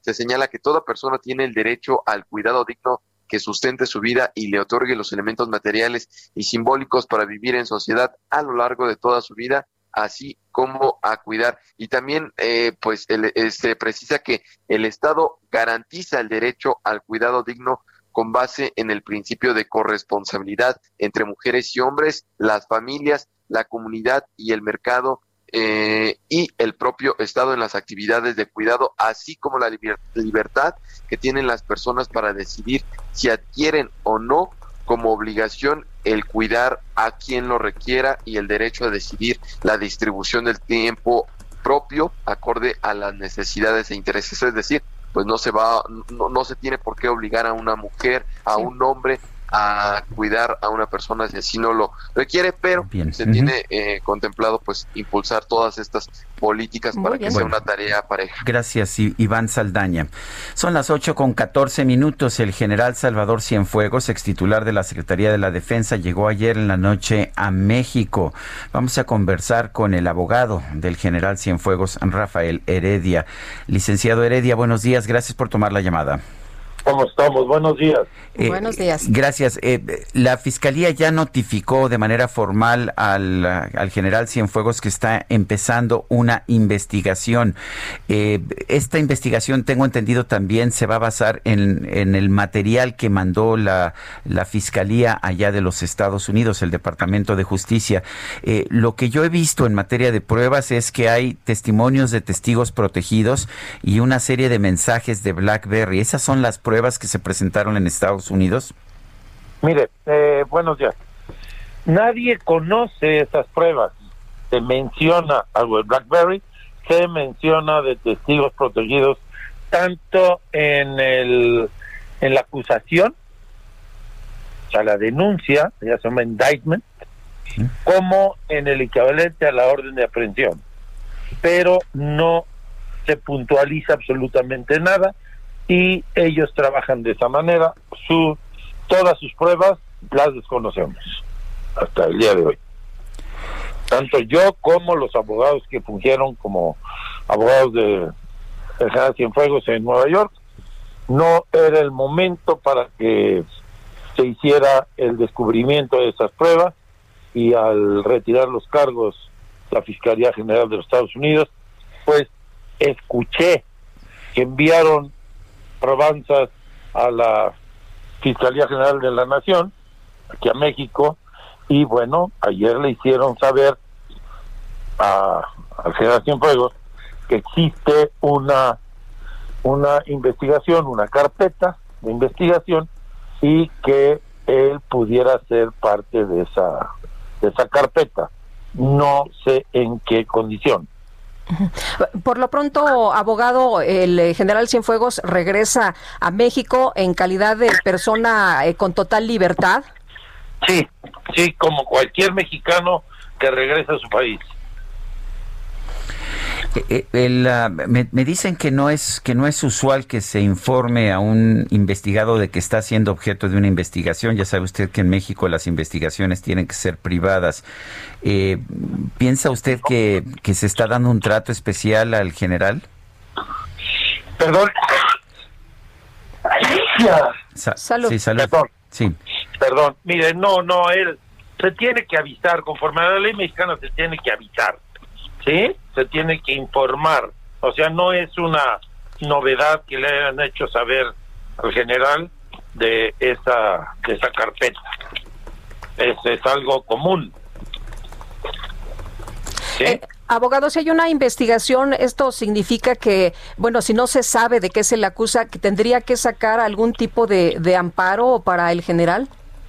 Creo que no es el momento, creo que no es el momento eh, primero ya le hicieron saber que sería citado, se le pidieron los datos para ser localizado, los otorgó eh, sus teléfonos, su dirección, etcétera, y eso ya está en poder de la Fiscalía General de la Nación. Bueno, entonces apenas, eh, en realidad no sabemos cuánto tiempo va a tardar la investigación, me imagino. No, no, no, no, no lo sabes y como le digo, pues la desconocemos. Bueno, pues muy bien, eh, don Rafael Heredia, abogado del general Salvador Cienfuegos, estaremos al pendiente y le agradecemos encarecidamente el haber tomado esta llamada. No, con todo gusto, Sergio, que esté usted muy bien y buenos días. Gracias. Hasta luego, gracias. Bueno, pues es poco lo que sabemos. Eh, ya se ha señalado aquí, y lo he señalado yo en reiteradas ocasiones, no conocemos las pruebas. Las pruebas se tienen que dar a conocer en el sistema judicial estadounidense durante el juicio, pero no se llegó al no se llegó al juicio allá en el proceso en los Estados Unidos. Hubo la audiencia de consignación. El general se declaró no culpable, esto es inocente, eh, dentro del sistema jurídico estadounidense. Es muy común que quienes son acusados se declaren culpables para obtener beneficios de reducción de penas. No fue el caso del general que deseaba probar su inocencia y limpiar su nombre. Hoy llega a México. La Fiscalía General de la República, hasta donde sabemos, está revisando documentación que le fue enviada por el Departamento de Justicia de los Estados Unidos de alrededor de 750 fojas. Y bueno pues tendremos que ver si esto es eh, si las pruebas que se presentaron allá en Estados Unidos son consideradas válidas en nuestro país. Y aunque no hemos visto el expediente lo que sí se ha señalado en Estados Unidos en medios periodísticos aparentemente por filtraciones del Departamento de Justicia es que hay declaraciones de testigos protegidos que lo involucran a cambio de un beneficio judicial y también que hay mensajes de BlackBerry en que se refieren a un padrino pero que nunca se refieren al general por, por nombre o que identifican claramente al general. Bueno, pues así están las cosas por lo pronto. Vamos a esperar si hay alguna, pues, eh, algún cargo, algún eh, señalamiento de la fiscalía. Lo que sabemos es que sí se va a llevar a cabo una investigación. Y bueno, a ocho meses del primer fallecimiento por COVID-19, México está a punto de alcanzar las 100 mil defunciones, 100 mil defunciones a causa de la pandemia. Gerardo Suárez es un número terrible desde que empezamos a, escuchar del número uno, ¿no? Te acordarás de aquel eh, joven que fue a un concierto, fue la primera persona fallecida. Nunca imaginamos un escenario en el que estaríamos tantos meses en, eh, pues, eh, en, las casas, ¿no? En este confinamiento, pero tampoco imaginamos que tendríamos casi 100 mil muertos. Cuéntanos. Gerardo. Bueno, parece que Se no, nos, está escuchando. Estamos teniendo problemas con ah, algunos de nuestros enlaces. Ya nuestro equipo de producción está tratando. Pero terrible, ¿no, Sergio? Cien mil personas ya fallecidas este y es el número oficial, ¿eh? Sí. Gerardo Suárez, adelante con tu información. Claro que sí, muy buenos días.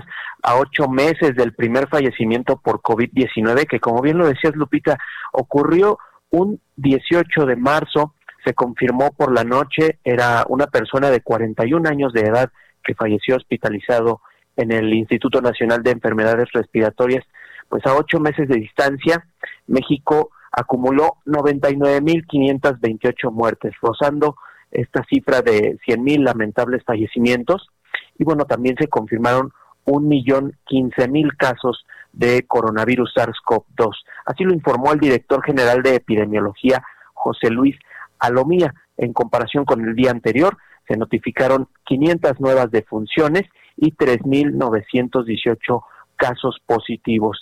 Esta primera muerte, como bien les decía, ocurrió el 18 de marzo, un hombre que había acudido con su familia, con su esposa, a eh, un concierto en el Palacio de los Deportes, donde pues se sospecha que habría ocurrido el contagio de coronavirus y eh, pues a partir de ello el gobierno federal echó a andar una estrategia, una serie de proyecciones que en una primera eh, se planteaba un escenario de seis mil defunciones por una primera ola de la pandemia, luego fue creciendo y hasta llegar a un estimado a mediados de año de 60 mil defunciones, que bueno, pues obviamente se ha rebasado por mucho. Anoche el, el director general de epidemiología, José Luis Alomía, indicó además que de la semana del 6 al 12 de julio fue la que tuvo el máximo de defunciones a lo largo de lo que va de esta pandemia con 5.338, mientras que del 1 al 7 de noviembre se han registrado 2.903 muertes. Y además de los casi 100.000 decesos confirmados, la Secretaría de Salud ubica otras 15.900 15.394 defunciones, 15.394 defunciones sospechosas, de las cuales solo se podría tener un resultado de laboratorio de 537. Este es mi reporte. Muchas gracias por la información, Gerardo. Muy buenos días. Buenos días. Bueno, son las 8 con 23 minutos. Falleció ayer Candelaria Beatriz López Obrador, hermana del presidente de la República, Andrés Manuel López Obrador. De manera extraoficial se ha divulgado que el deceso ocurrió por un infarto en el Hospital Militar de la Ciudad de México. Ayer, al término de la conferencia de prensa en el Salón Tesorería, el presidente informó que saldría dentro de la ciudad y que regresaría dice, eh, dijo, voy a salir aquí mismo en la ciudad y luego tengo que regresar. Candelaria Beatriz López Obrador era maestra de escuela, vivía en Chiapas, pero aparentemente falleció aquí en la Ciudad de México en el hospital militar. Son las 8 de la mañana con 24 minutos. Guadalupe Juárez y Sergio Sarmiento estamos en el Heraldo Radio. Quédese con nosotros.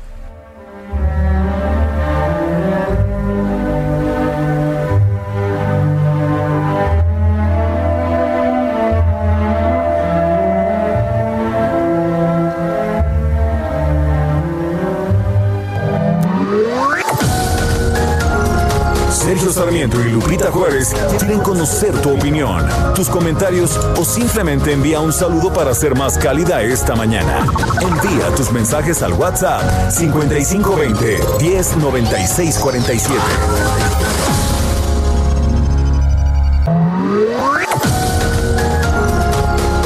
Continuamos con Sergio Sarmiento y Lupita Juárez por El Heraldo Radio.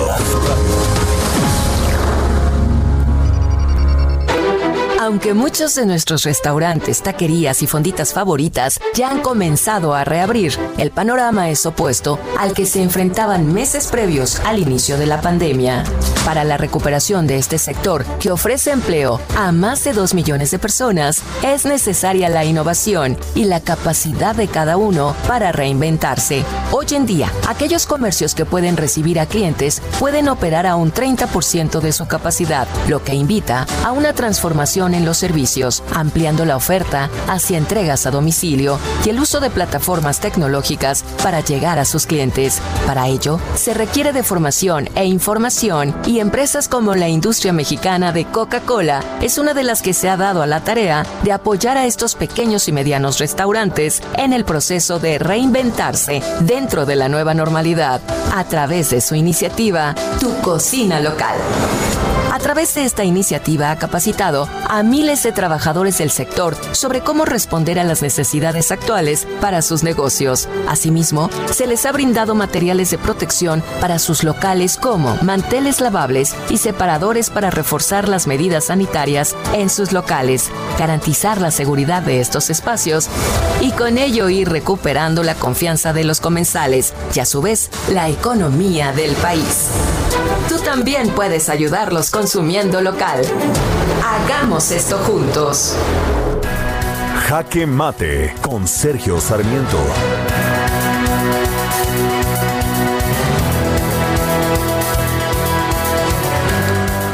Entiendo la necesidad de contar con instrumentos para enfrentar a la delincuencia organizada que se ha convertido en un cáncer de la sociedad en México y en el mundo.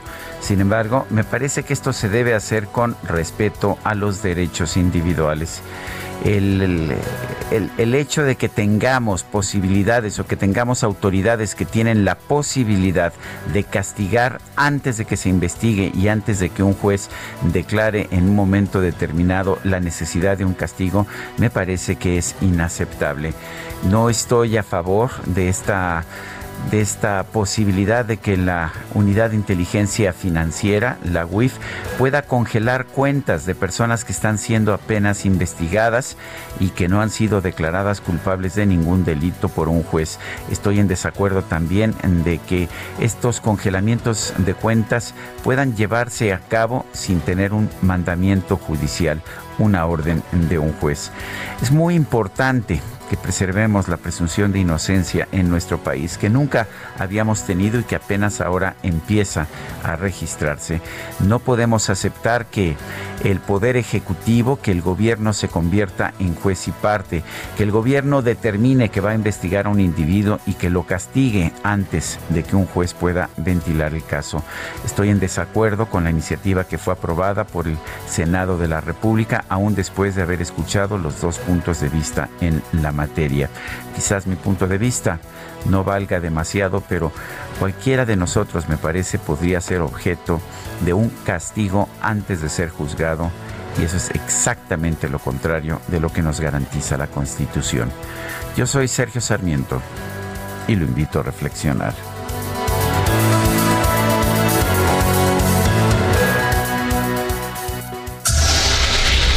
El Químico Guerra con Sergio Sarmiento y Lupita Juárez.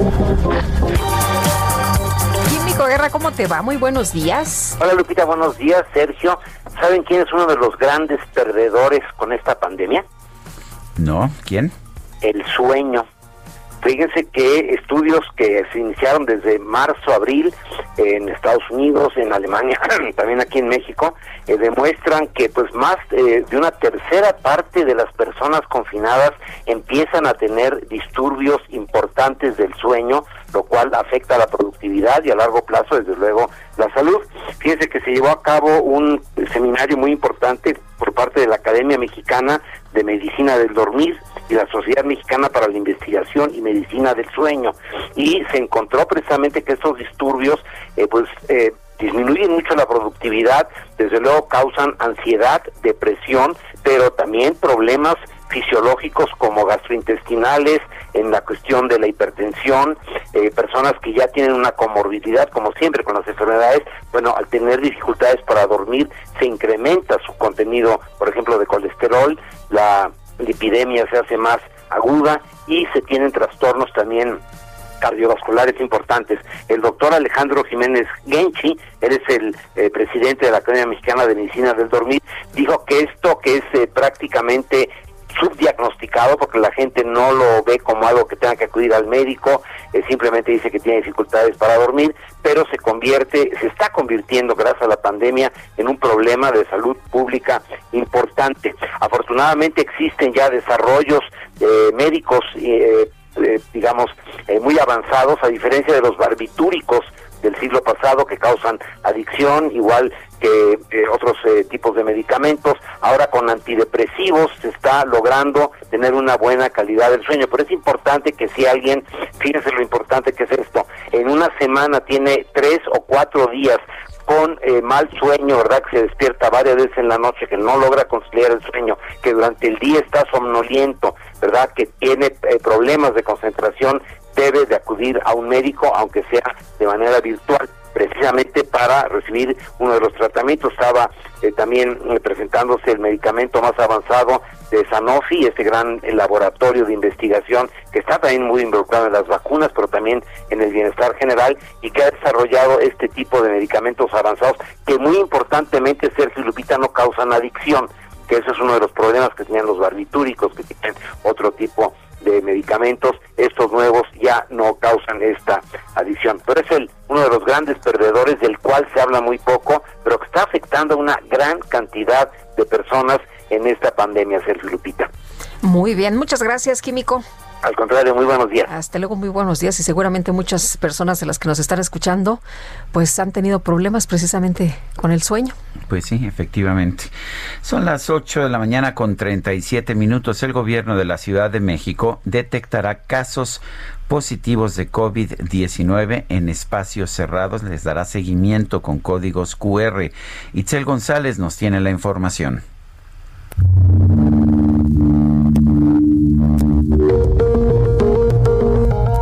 El gobierno de la Ciudad de México pondrá en marcha dentro de los próximos días un sistema para rastrear contagios de COVID-19 ante el incremento en hospitalizaciones. Diversos establecimientos de la capital deberán poner en la entrada un código QR que las personas tendrán que escanear con su móvil para poder entrar. Después el usuario accederá a un formulario y deberá ingresar su número de teléfono. Esa información irá a una base de datos de la Agencia Digital de Innovación Pública. El objetivo es que si una persona da positivo a COVID-19 y estuvo en uno de estos espacios cerrados junto a otras, las autoridades podrán rastrear esos contactos y frenar la cadena de posibles contagios. El registro será obligatorio para ingresar a un espacio cerrado en el que la permanencia supera los 15 minutos, como restaurantes o establecimientos que tienen como giro principal la venta de alimentos preparados, gimnasios, boliches, museos, casinos, cines, teatros, plazas y centros comerciales, tiendas departamentales, bancos, servicios religiosos, además de oficinas públicas y privadas que se encuentren realizando actividades de manera presencial. Por su parte, los responsables del establecimiento deben ingresar a medidasanitarias.covid19.cdmx.gov.mx para obtener la actualización de la carta compromiso de cumplimiento de las medidas sanitarias, con lo que obtendrán el código QR.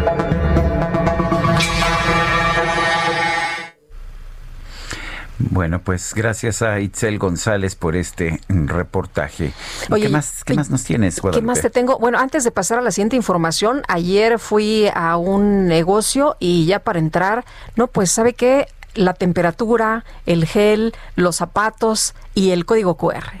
es un relajo, la verdad. Bueno, eh, dice, eh, buenos días, quiero compartir con ustedes un video de tarea que le dejaron a mi hijo que desde bebé los escucha Hombre, qué niño tan bien informado. Tiene 11 años, se llama Miguel Ángel Ramírez y quiso hacer su programa de radio con el formato. Saludos, atentamente Patricia Castillo.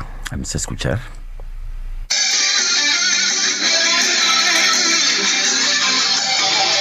Buenos días, aquí transmitiendo en vivo desde Salmepantla, Estado de México. Son las 11.30 de la mañana. Hoy es miércoles 28 de octubre del 2020. Yo soy Miguel Ángel Ramírez Castillo y yo quiero darles la más cordial bienvenida a Heraldo Radio en su programa Aquí y Ahora con el Güero.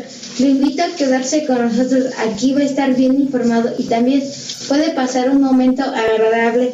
Ya siempre hacemos un esfuerzo por darle a usted el lado amable de la noticia. Recuerde, nos puede sintonizar en Heraldo Radio 98.5 de FM El Radio. Un saludo para todos los alumnos y profesores del Instituto de Educación y Patria, pero en especial a los alumnos del grupo de Sexto B y su Miss Silvia Ñañez Bernal. Las preguntas del día de hoy, ya sabe usted que somos preguntones. Esta mañana ya coloqué las siguientes preguntas en mi cuenta personal de Twitter. Twitter como arroba Miguel Ángel Ramírez. ¿Usted piensa como el presidente que las energías limpias son un sofisma?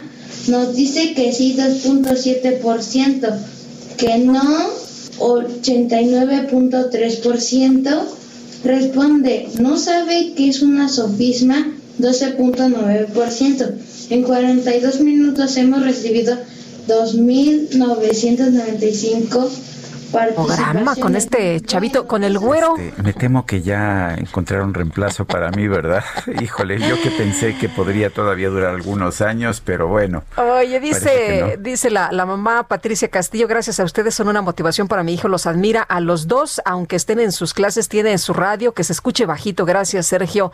Y Lupita, pues que le eche ganas a la escuela y qué gusto, qué gusto que nos... También. Y a la radio también, qué, qué, gusto que nos escuche, sí, es que los chavitos ahora son unas balas, ¿no? Uf como, como el chavito Jorge Andrés Castañeda, ¿no? Así es. es toda una bala.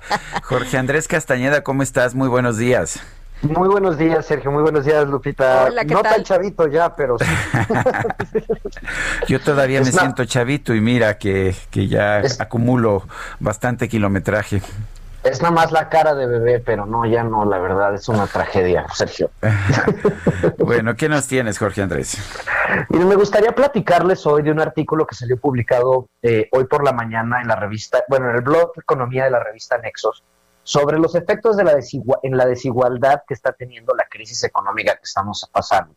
Es un artículo del economista Luis Ángel Monroy Gómez Franco, que le recomiendo a todo el auditorio. Es un poco técnico, pero me gustaría platicarles un poco sus principales hallazgos y desafortunadamente pues son bastante preocupantes. Eh, a partir ya de los datos de la encuesta nacional de ocupación y empleo que publica mensualmente el INEGI, hace un estudio sobre cuáles han sido los impactos en los ingresos por cada nivel de ingreso eh, de esta crisis en la economía mexicana. Y lo que vemos, desafortunadamente, es que la mayor caída de los ingresos se da en los segmentos de menor ingreso en la población, es decir, en los más pobres, como era de esperarse. No solo estamos en una crisis económica durísima, sino que los que más están sufriendo son las poblaciones más vulnerables. Eh, hace una comparación con la crisis de hace 10 años, 12 años, del 2008-2009, y se ve cómo es mucho más pronunciada la caída de ingresos en los segmentos más pobres de la población. Por darles un ejemplo, eh, los que están en el quintil, digamos, más bajo, o sea, es decir, el 5% más bajo de los ingresos en México, caen sus ingresos como resultado de la crisis hasta un 15%. Ese es el primer gran hallazgo. El segundo, al igual que lo que ya había eh, publicado la economista mexicana Nora Lustig de la Universidad de Tulane, la pobreza se dispara. Eh, estima Luis Monroy Gómez Franco que pasó de la eh, el porcentaje de personas que habitan en hogares cuyo ingreso laboral por habitante es menor a la línea de pobreza extrema pasó de 35 a 45% de la población del país. Y por último, eh, en un análisis un poco más técnico donde mide la intensidad de la pobreza laboral, que quiere que digamos en términos sencillos es qué tan lejos están las personas que están en pobreza de la mediana de ingresos, vemos cómo se dispara en los últimos meses, eh, casi doblando su nivel. ¿Esto qué quiere decir?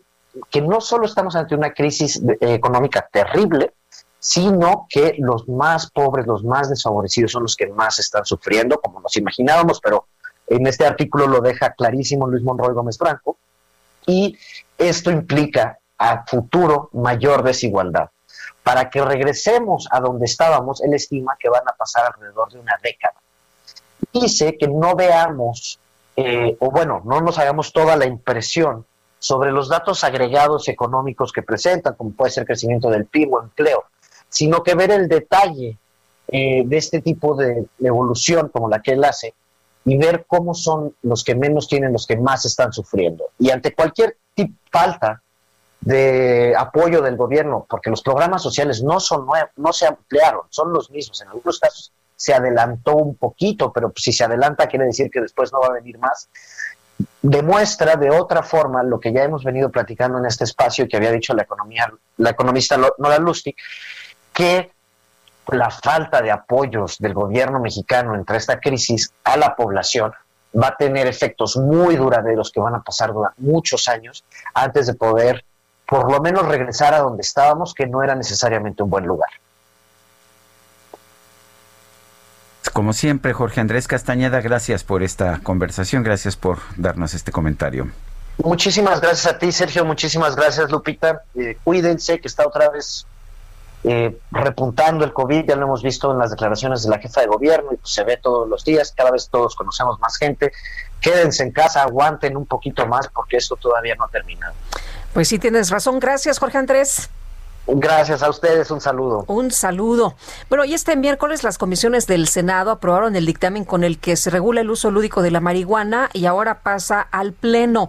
Ahí se va a discutir. Margarita Garfias es eh, mamá de Carlos, un joven que requiere de cannabis y ella ha estado luchando porque pues no se criminalice a los usuarios entre algunas otras cosas que ella ha destacado. Margarita, muchas gracias por tomar la llamada esta mañana. Buenos días. Hola, buenos días. Muchísimas gracias por el espacio, Lupita, José. Gracias. Eh, gracias, Margarita. Cuéntenos, eh, en primer lugar, ¿por qué, ¿por qué su hijo necesita marihuana?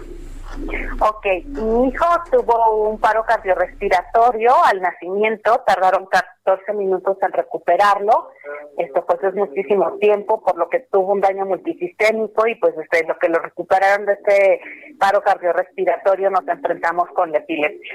Más o menos hasta los 12 años eh, estuvimos pues probando todo lo disponible en el mercado mexicano, que por cierto es muy poco, la Secretaría de Salud tiene en abandono, digo, y no es noticia a muchos de los pacientes crónicos en el país. Y eh, esta falta de opciones este, médicas nos llevó a intentar con la cannabis. Desde el 2002, bueno, desde el 2015 que Carlos eh, toma derivados de la marihuana, su salud ha mejorado notablemente, eh, actualmente ya no convulsiona, este, su sistema inmunológico está muy bien y está conectado de manera cognitiva y, motriz. Carlos tiene discapacidad múltiple y antes de la cannabis o de la marihuana era un niño o un joven que se internaba dos veces al año, tres a cuatro semanas por cada internamiento, eh, llegaba a terapia intensiva porque las crisis no paraban, y después de esas crisis epilépticas que se llaman estados epilépticos, hacía una neumonía o una bronquitis debido al coma barbitúrico al que se someten estos pacientes. Eh, Margarita, ¿qué le pide usted a, los legisladores? Eh, tengo entendido que en algunos de los puntos se habla de que se puede criminalizar a los usuarios. También quieren ustedes que se reparta por parte de las autoridades de salud los medicamentos derivados de cannabis, que no hay esta facilidad. ¿Y qué otras cosas quiere usted que se discuta, que se ponga atención? Sí, pues eh, creo que lo resumiste bien. Aquí nuestra principal eh, pues preocupación es que el artículo 197 del proyecto de ley que tienen ellos discutiendo ahorita dice al que sin mediar prescripción de médico legalmente autorizado administre a otra persona eh, sea por inyección, bueno, por cualquier forma de administración a que se refiere el artículo 193, se le impondrá de 3 a 9 años de prisión y de 60 a 180 días de multa. En el caso de conductas relacionadas con el cannabis psicoactivo, la pena de prisión será de 2 a 5 años y esta pena aumentará hasta una mitad más si la víctima fuera menor de edad o incapaz de comprender la relevancia de la conducta o para resistir el agente. Déjenme decirles que desde el 2017, que se publicó en el Diario Oficial de la Federación la ley de cannabis, quedó en el limbo. El caso de Carlos tuvo que llegar a la Suprema Corte de Justicia de la Nación para que eh, la Corte, entre comillas, obligara al Ejecutivo, esto es la Secretaría de Salud a través de COFEPRIS, a eh, elaborar y publicar este reglamento. Hoy, que estamos en noviembre del 2020, este reglamento no está publicado, por lo que no hay recetas médicas, no hay médicos que puedan eh, recetar estos medicamentos o estos derivados y mucho menos hay derivados en México. Las fuentes de las que nos allegamos estos derivados, las madres, las familias, las hijas, las hermanas, son por medio del cultivo y por medio del mercado negro. Y en ambos no hay ninguna receta. Y en algunos casos tampoco acompañamiento médico. Entonces esta medida va directamente a afectar precisamente a criminalizar familias y en específico mujeres, que como decían hace rato, esta legislación sobre el cuidado digno también la impulsamos nosotras y precisamente es para visibilizar todas estas, desigualdades que también acaban de tocar el tema y que todo se transversaliza en nuestras familias. Y que eh, estas desigualdades que recaen sobre los cuidados eh, nos ponen más vulnerables a las mujeres porque las mujeres somos las que cuidamos a los pacientes crónicos y somos las que estamos cultivando y somos las que estamos comprando el mercado negro estos derivados porque no hay nada legal en el país. En este momento lo que pedimos a la senadora Ana Lidia Rivera, a, este al senador Navarro Quintero y al senador Menchaca es que si van a eh, tomar esta decisión, que nos den las listas de los médicos certificados y de los medicamentos disponibles en el país, porque tenemos cinco años diciéndoles que no hay nada y ahora hasta nos van a criminalizar. Pues me parece, me parece absolutamente sensato. Nadie debería ser criminalizado por el hecho de, suministrar medicamento a un hijo, ¿no? Así es. El, el problema es que no hay medicamentos. Los derivados los hemos estado fabricando las familias este, en nuestras casas y no hay receta médica. Y el mercado negro, obviamente, vende en redes sociales y pues tampoco pide receta médica, ¿no? Y creo que es una medida muy injusta para quienes hemos estado luchando por ser legales, salir del exilio médico ilegal y que el mercado negro no tenga ninguna sanción y que ni siquiera se busque regularlo. No, pues aquí los que ganan son estos, ¿no? Pues sí, Así es, parece que, que, que Cofepris, este, los senadores tienen ahí sus negocios o su ganancia, no sé. En este momento no sé qué pensar. Bueno, Margarita Garcias, madre de Carlos, joven que requiere de cannabis, gracias por hablar con nosotros esta mañana. Gracias a ustedes. Bueno, y Javier Ruiz desde la colonia Granada, ¿qué pasa por allá, Javier? Hola Lupita, Sergio, ¿qué tal? Excelente mañana. Pues teníamos una, un choque volcadura, Lupita, justamente sobre la avenida Ejército Nacional, llegando a la calle del lago Onega, pues el conductor de un vehículo en color negro se pasó el alto, impactó a otro vehículo, el cual volcó y terminó impactado también en un poste. Afortunadamente, pues las dos personas que viajaban en estos vehículos no resultaron lesionados, han llegado ya paramédicos, los han valorado, únicamente hay que manejar con bastante precaución debido a la movilización de equipos de emergencia. Esto es para quien deja atrás la calzada General Mariano Escobedo y en dirección hacia la avenida Molière. No está de más utilizar como alternativa la avenida Río San Joaquín para quien desea llegar hacia la zona del anillo periférico. De momento, Lupita, Sergio, el reporte que tenemos. Gracias, Javier, buenos días. Estamos atentos, hasta luego, buen día. 8 de la mañana con 54 minutos. Vamos a una pausa. Guadalupe Juárez y Sergio Sarmiento estamos en el Heraldo Radio. Si nos quiere usted mandar un mensaje de WhatsApp, lo puede hacer al número 55 20 10 96 47. Regresamos.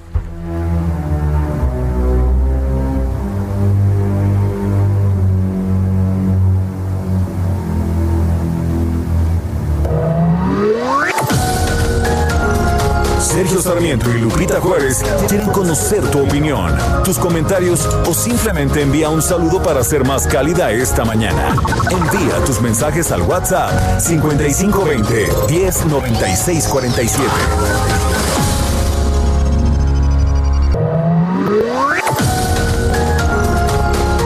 Continuamos con Sergio Sarmiento y Lupita Juárez por El Heraldo Radio.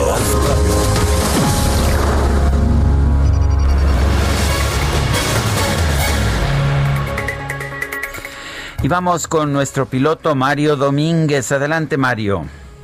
Buenos días, mi querido Sergio Lupita. Buenos días. buenos días. Después de un largo año, es un excelente momento para comprar esas cosas que hemos ido posponiendo. Y por qué no también darse algún gusto. Y si lo que falta es cambiar de auto, Kia tiene una promoción con la que te van a sobrar pretextos para estrenar.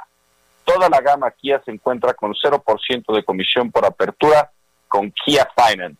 Pero si lo que buscas es específicamente una SUV, Kia Niro, Kia Celtos y Kia Sedona, además están disponibles con una tasa del 0%. Aparta cómodamente desde tu casa tu nuevo auto a través del sitio apartatukia.com. Aprovecha esta promoción y y contacta a tu distribuidor Kia más cercano. Haz de este buen fin un buen comienzo con Kia. Kia, the power to surprise. Bueno, pues muchas gracias Mario Domínguez y un fuerte abrazo. Un abrazote. Son las nueve de la mañana con un minuto.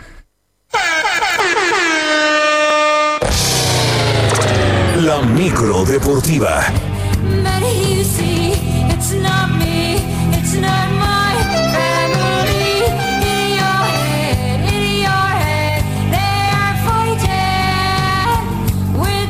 Ándale, la micro deportiva cambió de ritmo y Julio Romero, ¿cómo te va? Muy buenos días.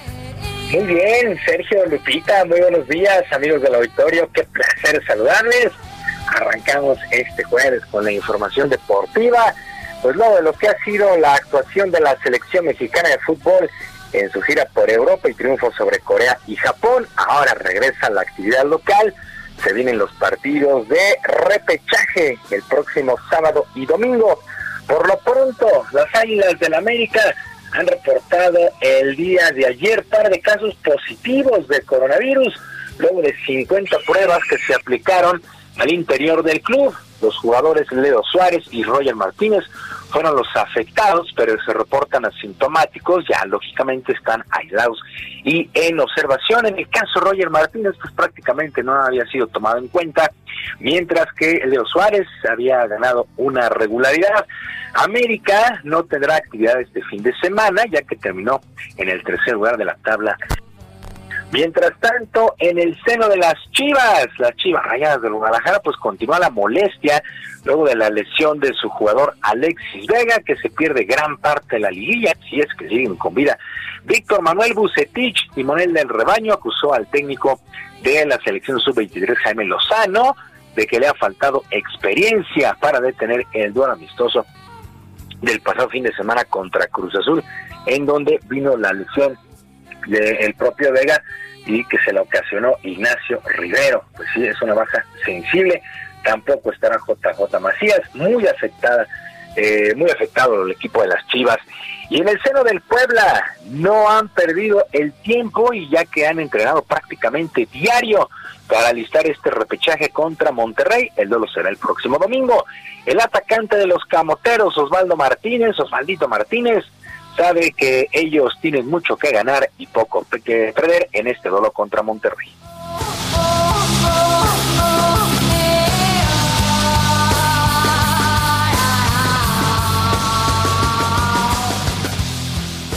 Partido muy, yo lo veo como un partido muy intenso en donde sabemos eh, la calidad que tiene el equipo de Monterrey eh, individualidades muy importantes también que, que, tienen ellos. Y como te dije, nosotros trataremos eh, de hacer un partido muy inteligente, de, hacer un partido eh, perfecto, como se dice, porque tal vez ellos, ellos son los obligados a, a pasar en, este, en esta fase.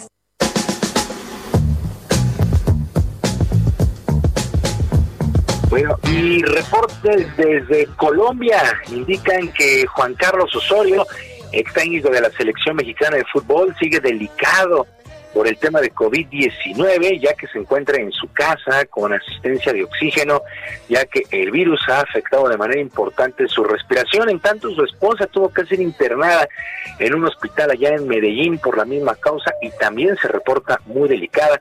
Bueno, este polémico, polémico Juan Carlos Osorio en lo deportivo, pues la verdad es que muchos no, no, no, no les agrada. Pues, bueno, en lo personal esperemos que salga pronto, pronto de esta situación Juan Carlos Osorio, un hombre de fútbol.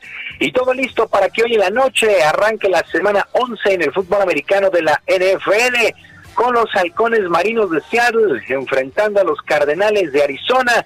Ambos equipos llegan a este compromiso con récord de seis ganados y tres perdidos. Yo sigo insistiendo que algo tiene los jueves de jueves por la noche que se convierten en juegos bien atractivos. La verdad es que es muy interesante ver el fútbol americano de la NFL, sobre todo en jueves. Ojalá no sea la excepción.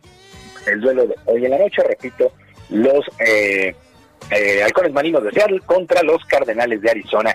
Y el equipo de Fuerza Regia derrotó 89 a 69, 89, 86 a 69, 86 a 69 Fuerza Regia se impuso a los aguacateros de Michoacán y tomó ventaja de dos juegos a uno en la gran final de la Liga Nacional de Básquetbol Profesional. El compromiso es ganar tres de posibles cinco duelos.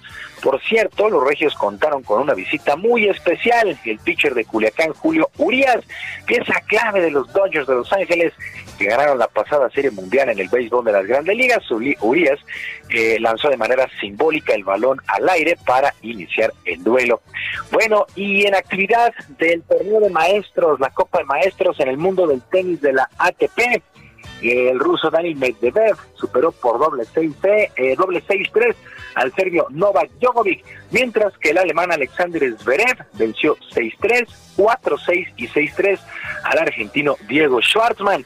En actividad el día de hoy, el austriaco Dominic Thiem enfrenta al ruso Andrei Rublev y para más tarde, por ahí de las 2 de la tarde, el español Rafael Nadal buscando su boleto a las semifinales ante el griego Stefanos Tsitsipas. Llega prácticamente a su fin la campaña 2020 en la Asociación de Tenistas Profesionales, una campaña como todo el deporte pues ha sido muy muy rara.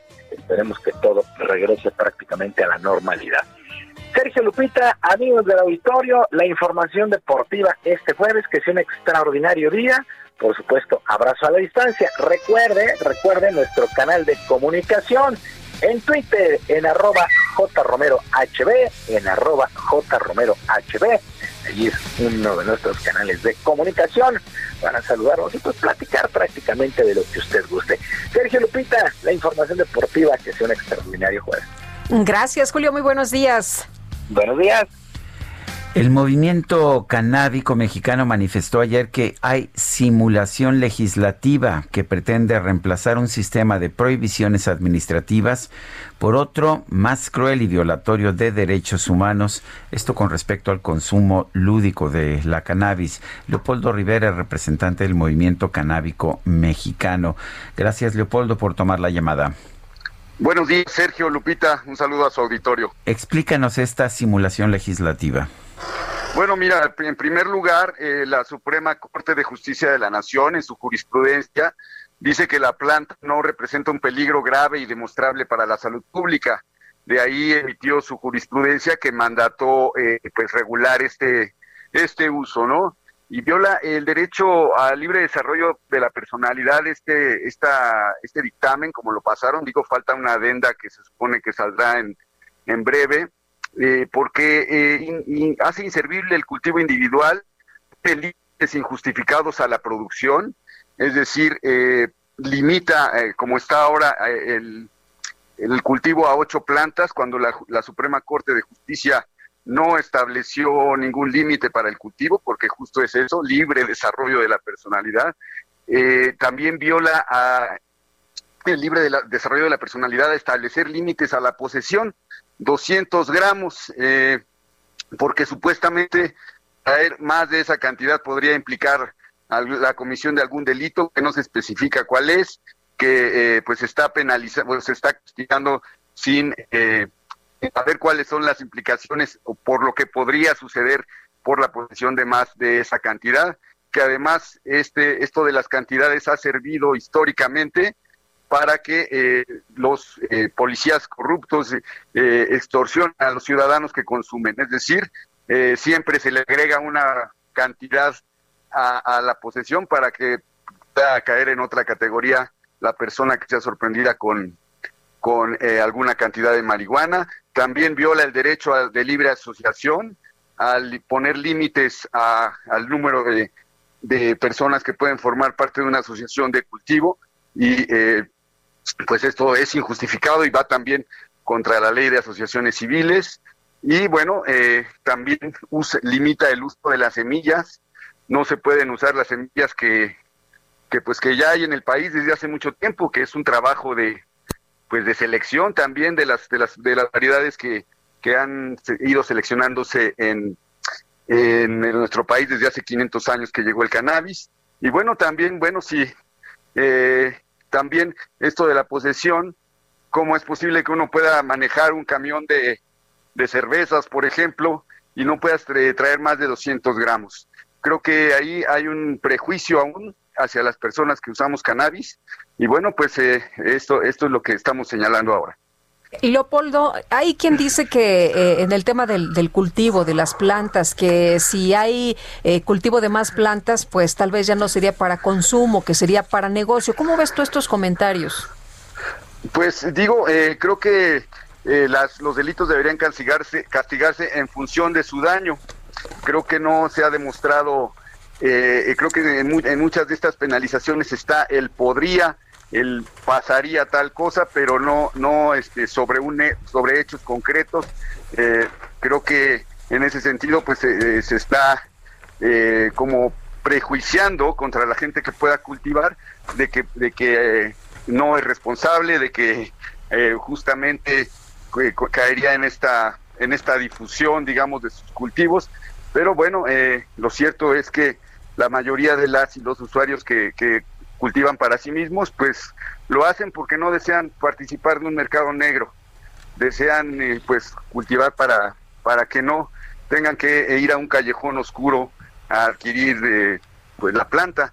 Creo que en ese sentido pues eh, el límite pues es, es, el libre desarrollo de la personalidad. Justamente hay gente que, que tiene plantas solo para verlas, como quien tiene un jardín que pues eh, que cultiva para, para su propio placer.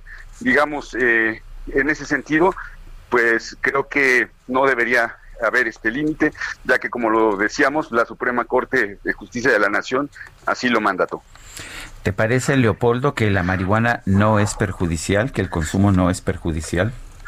Bueno, eh, hay que decir que tiene riesgos. Estos riesgos se, se ha establecido por el National Institute of Drug Abuse de Estados Unidos, que alrededor del 9% de, de las personas consumidoras podría tener alguna algún problema de dependencia, pero pues el resto, el 91% es, son personas que, que pues trabajan, la mayoría estudian, pagan impuestos, es decir, son personas funcionales, ciudadanos perfectamente iguales a los demás en sus obligaciones y derechos y que no deberían estar criminalizados de esta manera.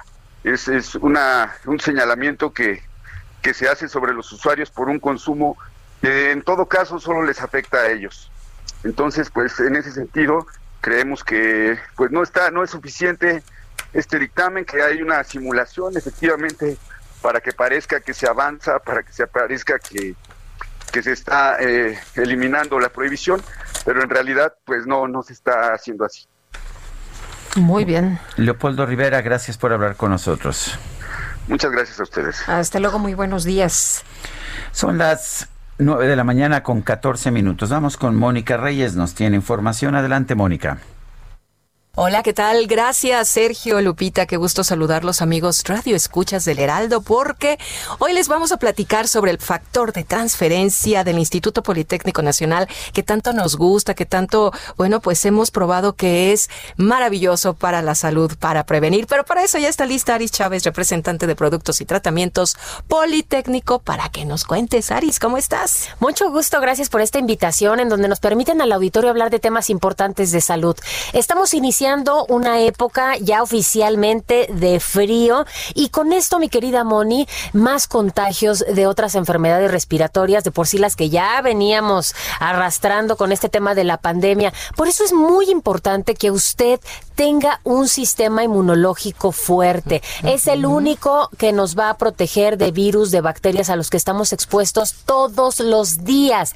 Hoy les tengo una muy buena noticia, así que pongan mucha atención y es más, vayan anotando por ahí el número de teléfono porque tenemos unas promociones espectaculares el día de hoy, Moni. Así que vayan anotando. A ver. 55 56 49 44 44. Nosotros en el Instituto Politécnico Nacional tenemos un tratamiento al que le dedicamos muchos, de verdad, muchos años de estudio, que es el factor de transferencia.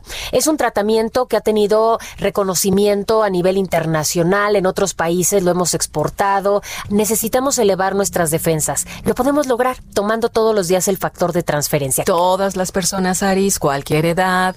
Les voy a explicar primero qué es el factor de transferencia. Es una ampolleta es un líquido que vas a poner debajo de la lengua. Sublingual, unos minutitos, te lo pasas en ayunas, es un tratamiento de 10 a 12 días y eso es todo. ¿Qué vamos a lograr con este tratamiento? Elevar nuestros nuestras defensas hasta en un 470%. Quiere decir que tu cantidad de glóbulos blancos, de leucocitos, que son los encargados de defendernos, se van a multiplicar 470 veces. Esto nos garantiza de que cuando entre un virus, una bacteria a tu organismo sea mucho más fácil destruirla elevar tanto el sistema inmunológico a, a, los que lo hemos tomado durante toda esta época de pandemia. Hemos logrado crear una barrera protectora que hace mucho más difícil un contagio. Pero no solo para las personas que quieren prevenir, que eso sería extraordinario, sino para quien tiene alguna enfermedad autoinmune, crónico, degenerativa.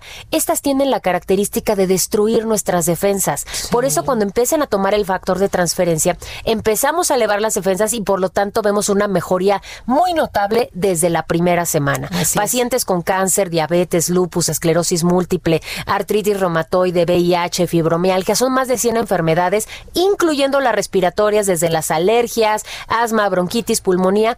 Todos pueden tomar el factor de transferencia, toda la familia y hoy, para que lo adquieran, una super promoción. Muy bien, Aris, pues no se diga más, háblanos de esa super promoción. Van a obtener por tan solo 1,800 pesos, que este es un descuento que tenemos exclusivo para el Heraldo Radio van a obtener seis dosis de factor de transferencia. Es lo único que van a pagar. Yo les voy a triplicar el día de hoy el tratamiento. es un regalo y van a recibir 18 al precio de 6, perfectas para dos miembros de la familia.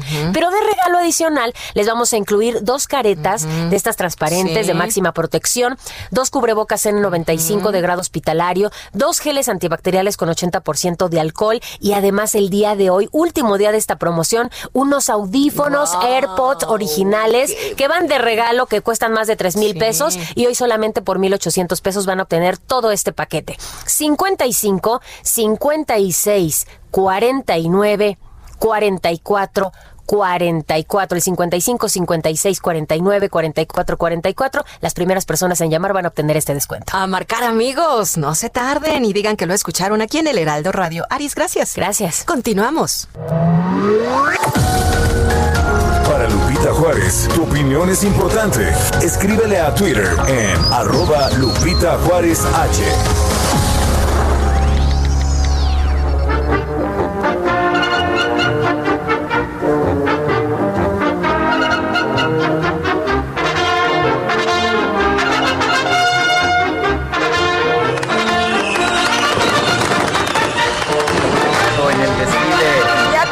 en el desfile, mi querido Sergio. Nada más no bailes, es cosa seria ¿Ah, esto, hombre. ¿Se puede bailar la marcha de Zacatecas? Digo, tú que eres zacatecana, ¿realmente piensas eso? Es algo muy formal. Claro que sí se puede bailar. Oye, fíjate que elementos del ejército que van a participar en los distintos cuadros y representaciones en conmemoración de este aniversario, el 110 del inicio de la Revolución Mexicana, van a usar unos cubrebocas con barba y bigote. ¿Qué tal?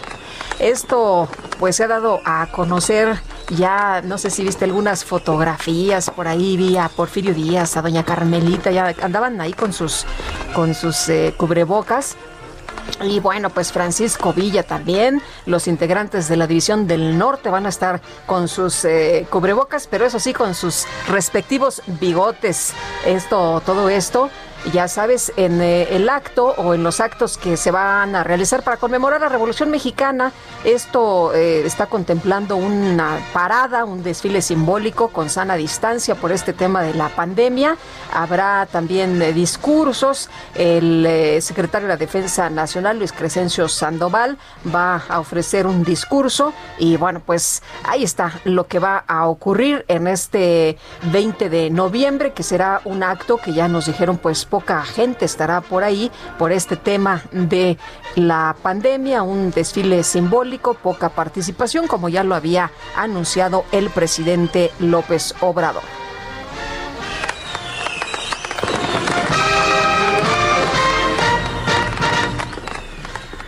Son las 9 de la mañana con 20 minutos. Vamos con Daniel Magaña. Está en Avenida Universidad. Adelante.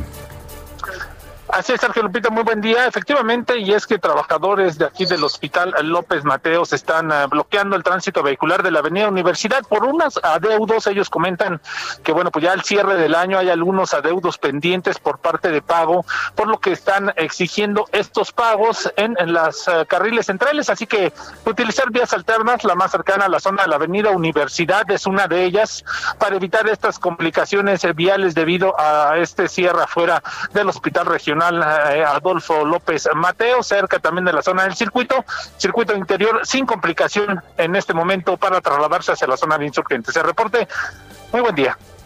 Muchas gracias, Daniel.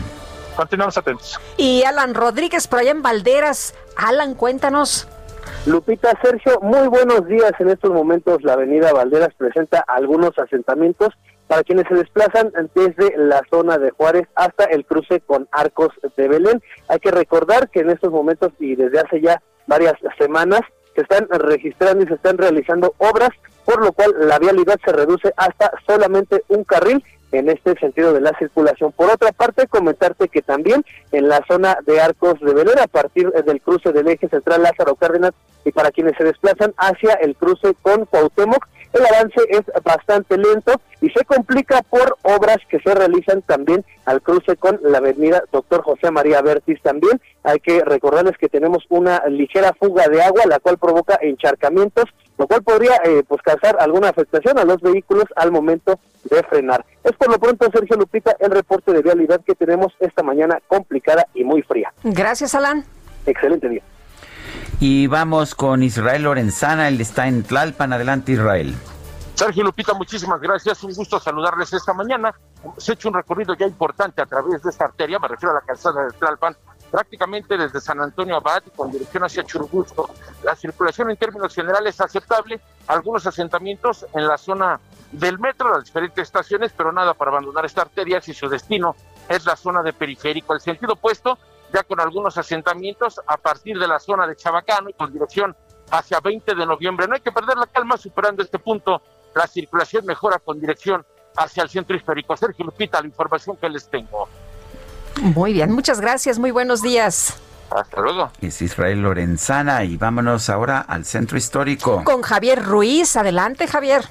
Gracias, Lupita. Sergio, ¿qué tal? Tenemos información justamente de la zona centro de la Ciudad de México. Recorrimos parte del eje 1 poniente, la avenida Bucareli. Vamos a encontrar ya complicaciones, principalmente para quien deja atrás la avenida Rosales y esto para llegar hacia el reloj chino, más adelante para continuar hacia la avenida Chapultepec, donde también tenemos problemas, es sobre la avenida José Marisa Saga, el avance complicado desde la zona del eje central y para llegar hacia Chapultepec, más adelante para continuar hacia la avenida Alieja en todo el trayecto no hemos encontrado nada más que pues bastante carga vehicular, así que hay que tomarlo en cuenta. Y la avenida 20 de noviembre también con problemas viales, una vez que se deja atrás esa saga, y esto para llegar hacia Venustiano Carranza, donde continúa pues este corte de la circulación para evitar que justamente personas lleguen hacia el primer cuadro de la capital, principalmente manifestaciones, así que hay que tomar el eje central Lázaro Cárdenas, el avance, pues es un poco más aceptable para quien desea llegar hacia Plaza Garibaldi, hacia el eje 1 norte, bien para continuar hacia el circuito interior. De momento, Sergio Lupita,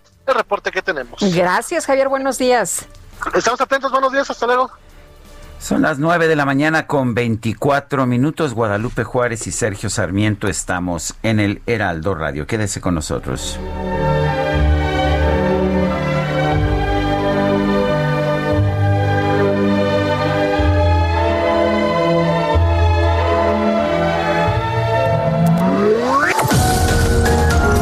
Sergio Sarmiento y Juárez quieren conocer tu opinión, tus comentarios o simplemente envía un saludo para ser más cálida esta mañana.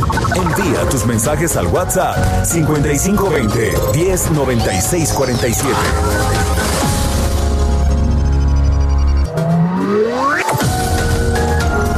Para Sergio Sarmiento tu opinión es importante. Escríbele a Twitter en arroba Sergio Sarmiento. Thank you.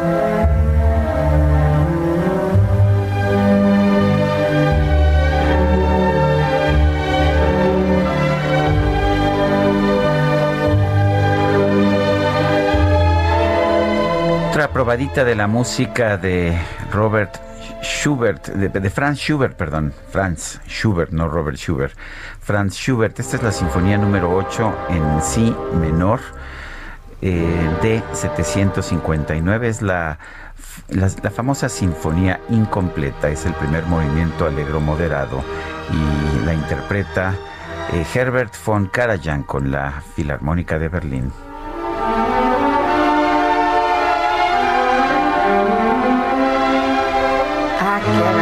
Escuchar esta mañana la música de Schubert. Oye, fíjate que nos eh, escribe Marco Coello y recuerda que a 36 años de la tragedia que sucedió en San Juanico, San Juan Guatepec, en el Estado de México, ese día 19 de noviembre de 1984 a las 5.45 de la mañana, el cielo se iluminó como si fuera de día. Como rescatista me tocó asistir a ayudar en esta desgracia. Pues Marco, eh, la verdad es que nos recuerdas un hecho muy doloroso, terrible que ocurrió aquí en nuestro país y bueno, pues eh, te agradecemos que pues que hayas estado ahí ayudando, apoyando a las personas como rescatista. Bueno, nos ah, manda un mensaje una persona que dice en tiempos de encierro lograr uno de los aprendizajes esperados de sexto año de la primaria que realizar un programa de radio. El güero lo hizo muy bien. Saludos de mi Cintia y un beso y un abrazo a mis alumnos de tercero y sexto. ¿Eh? ¿Qué tal? bueno. Bueno. Son las nueve de la mañana con treinta y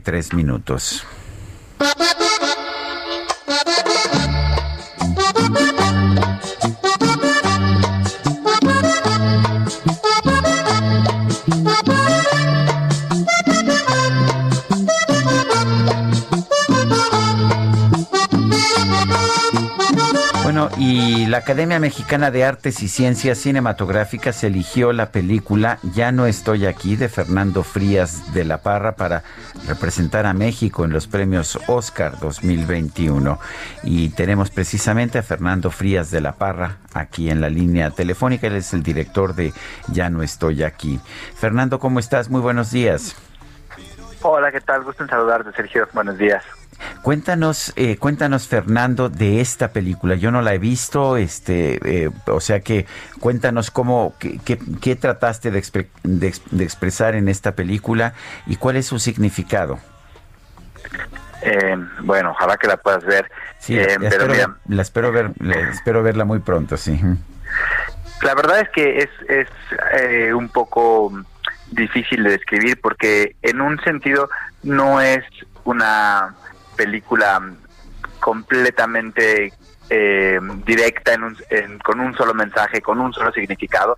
La película, como, como bien han dicho algunos eh, otros directores que yo admiro mucho, malabarea eh, con diferentes temas. Pero en esencia la película tiene que ver con, con un chico de, de, Monterrey, de una perteneciente a una, a una contracultura de los barrios, la, la, llamada Colombia con la letra K, que escuchan la cumbia, la cumbia rebajada, la cumbia colombiana, y que por em, razones eh, pues muy fuertes tiene que salir escapando de Monterrey y llega a Jackson Heights en Queens, em, en donde bueno pues tiene una, una serie de conflictos digamos sobre todo de carácter interno, ¿no? Para, para saber cuál, es el, cuál, es el precio de adaptarse, qué es lo que tiene que dejar detrás, ¿no? Es una película que habla sobre la identidad, la, eh, pues sí, la, la pertenencia y sobre todo eso en términos generales, pero pero habla muy específicamente sobre el valor de esta contracultura, sobre la falta de oportunidades y la, la rápida expiración de la, de la juventud mexicana en, en condiciones eh, marginales, donde, donde no hay movilidad social, ¿no? Y, bueno, básicamente es eso, pero eh, contextualizado en 2011 en Monterrey, eh, en el medio de la famosa guerra contra las drogas, ¿no? Y bueno, todo esto a ritmo de cumbia colombiana. Bueno, y recordamos este chavo al que le apasiona bailar, pero el entorno lo mete en una situación en la que tiene que alejarse pues de lo que él conoce, de lo que él ama, de lo que a él le gusta. Y Fernando, ¿qué significa para ti el que efectivamente eh, pues ya no estoy aquí, eh, represente a México en los premios Oscar? Bueno, pues eh, significa algo increíble, ¿no? Porque porque es una película que, que está hecha eh, digamos, de una manera intentando cuestionar y hacernos reflexionar sobre, sobre la, manera en que miramos al otro, lo que significa la, pertenencia y, y observando a, a, ese lugar, ¿no? En ese momento y que, que representa a México para mí es muy, muy importante porque, porque es una película que cuyo camino eh, cuyo camino de éxito, quiero decir, se construye desde México, ¿no? A partir de aquí eh, y, que el público mexicano la, ha recibido y se ha encariñado mucho con, con la película, con el protagonista, con todos los chicos, que, cabe mencionar que es la primera vez que, que actúan en una película. Y entonces, bueno, eso se vuelve algo increíble, ¿no? Porque, porque es una película hecha con, con mucho corazón y poder representar a México eh, pues nada, es, una, una enorme sorpresa en principio, pero una más grande satisfacción. Eh, cuéntanos, ¿cómo empezaste tú a hacer cine? Uy, eh, eh, ¿cómo empecé a hacer cine? Pues empecé a, yo creo que empecé a hacer cine fantaseando, ¿no? Eh, imaginándolo, yo creo que diría, también viendo muchísimas películas, pero, pero en una cuestión más material, eh, empecé haciendo mis propias cosas, sobre todo documentales, eh, con, con, con, la cámara que tenía en ese momento, cualquier cosita, eh, la videograbadora casera, y eh, poco a poco pues cada proyecto fue, fue haciendo, fue marcando el, tamaño del siguiente, hice un documental para Canal 22 que se llama Calentamiento Local, después, antes de irme a estudiar una maestría con una beca a Estados Unidos, a Columbia, me hice una película en México llamada Receta, pero pues como de muy bajo presupuesto, con, éramos todos primerizos y bueno y luego me fui a estudiar y te digo cada eh, cada proyecto ha ido marcando el tamaño del, siguiente por decirlo de alguna manera aplicando muchísimos fondos becas eh, grants todo este tipo de cosas no y pues nada escribiendo mucho eh, viendo mucho cine etcétera bueno, pues yo quiero, yo quiero agradecerte, Fernando Frías de la Parra, por haber conversado con nosotros esta mañana. Gracias a ustedes. Gracias, Fernando. Muy buenos días. Yo pensé cuando, cuando la empecé a ver, yo pensé que era una película extranjera y bueno, es una película eh, dura, es una película fuerte, pero es una película muy reveladora que pues, nos hace descubrir, Sergio, lo que ocurre, lo que ocurre en una colonia de nuestro país y de lo difícil que es pues eh, ser joven y tratar de, de enfrentarte a lo que está sucediendo, a pesar de que tú no quieres involucrarte en ciertos temas, pues como el medio te va, te va metiendo, ¿no?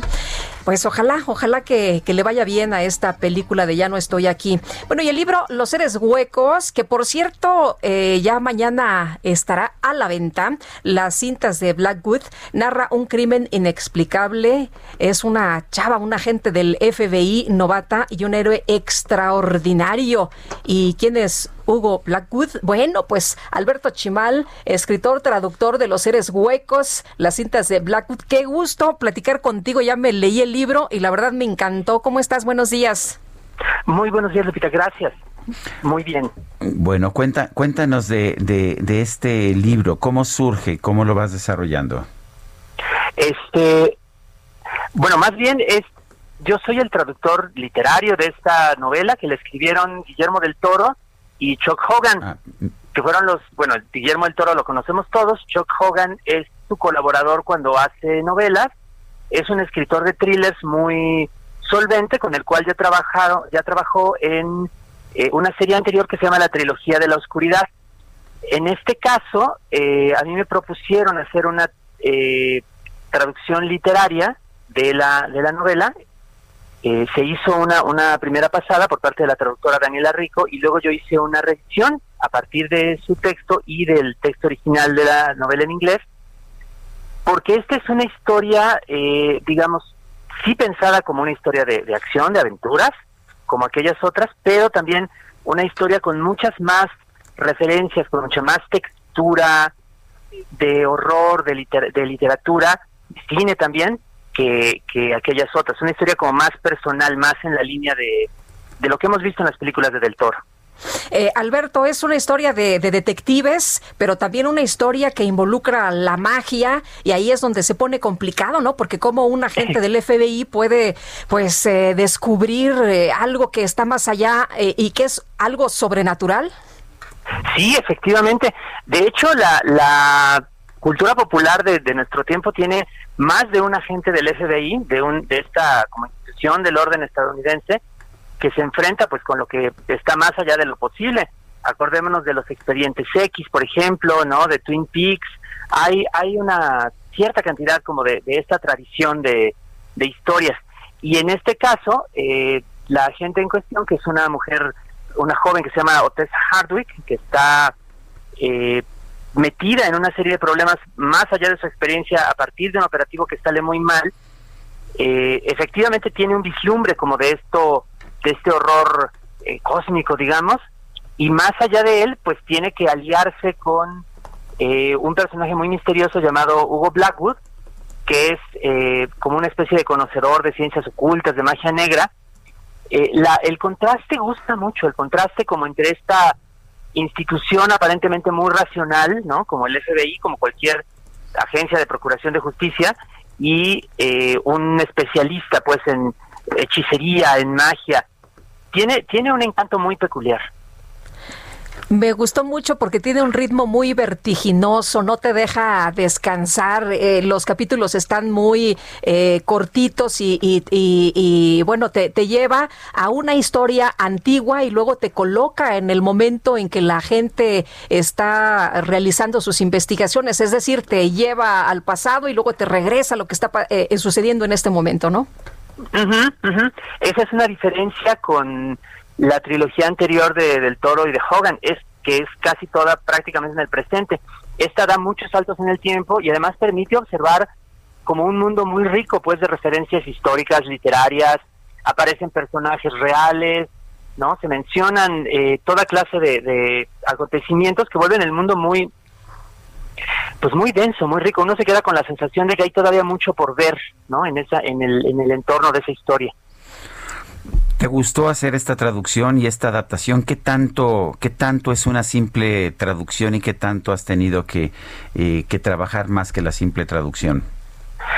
Me gustó hacerlo, la verdad fue un proyecto muy interesante. Eh, y sí fue un poco más complicado de lo que habría sido traducir un thriller convencional, porque la estructura está muy bien puesta, hay como todas las emociones que uno puede esperar, este balazos, persecuciones, en fin, lo que se espera de un libro así. Pero había que verificar como todas las referencias, había que tratar de darle como un poco más de trabajo a las atmósferas para que no quedara como una historia genérica. Eh, creo que a su propia manera es lo, lo mismo que separa alguna de las grandes películas de Del Toro, como El laberinto del fauno, pues de una película de horror convencional, que no es nada más como tratar de echarle cosas al espectador a la cara, sino tratar de involucrarlo en un, en un mundo, tratar de eh, intrigarlo, de, fascinarlo. Y entonces ese era el propósito también de, de la traducción. Mucho las expresiones mexicanas, por supuesto. bueno. Sí, bueno, este, la verdad es que es que creo que eso es algo que todavía nos falta nos falta mucho, pues, en el mundo en el mundo editorial en, en, México, no seguimos teniendo traducciones que nos llegan en una especie de español eh, eh, genérico, ¿no? que no se habla en ningún lado, o incluso en un español peninsular que se habla, por supuesto, en España, pero eh, que no se habla en ninguna otra parte y, que, y que entonces nos distancia un poco de un modo muy raro de, novelas que están escritas en, Estados Unidos o en, o en Inglaterra o en, o en, muchos otros lados. Sí vale, sí vale la pena poder tener una traducción, digamos, más localizada, como se dice a veces. Pues felicidades, Alberto, y muchas gracias por platicar con nosotros esta mañana. Al contrario, gracias a ustedes. Buenos días. Y ya está a la venta, ¿eh? El libro, por si lo quieres, te lo echas rapidito, tiene 300 páginas. Nos, lo, mandaron y que tú de inmediato te... Me lo pesqué. Desde el principio, yo la verdad no lo he leído, pero pues ya, ya me piqué. Son las 9 de la mañana con 46 minutos. Vamos a un resumen de la información más importante. Desde Palacio Nacional, el canciller Marcelo Ebrard aseguró que con el acuerdo alcanzado con Estados Unidos para que el exsecretario de la Defensa Nacional Salvador Cienfuegos sea investigado en México, se defendió la dignidad del país y de las Fuerzas Armadas. El señor presidente de la República nos instruyó que dijéramos con prudencia, pero siempre con firmeza y claridad, la posición de México, que es defender su dignidad y de sus instituciones y de nuestras Fuerzas Armadas. Se ratifican las bases que deben guiar la cooperación entre los dos países.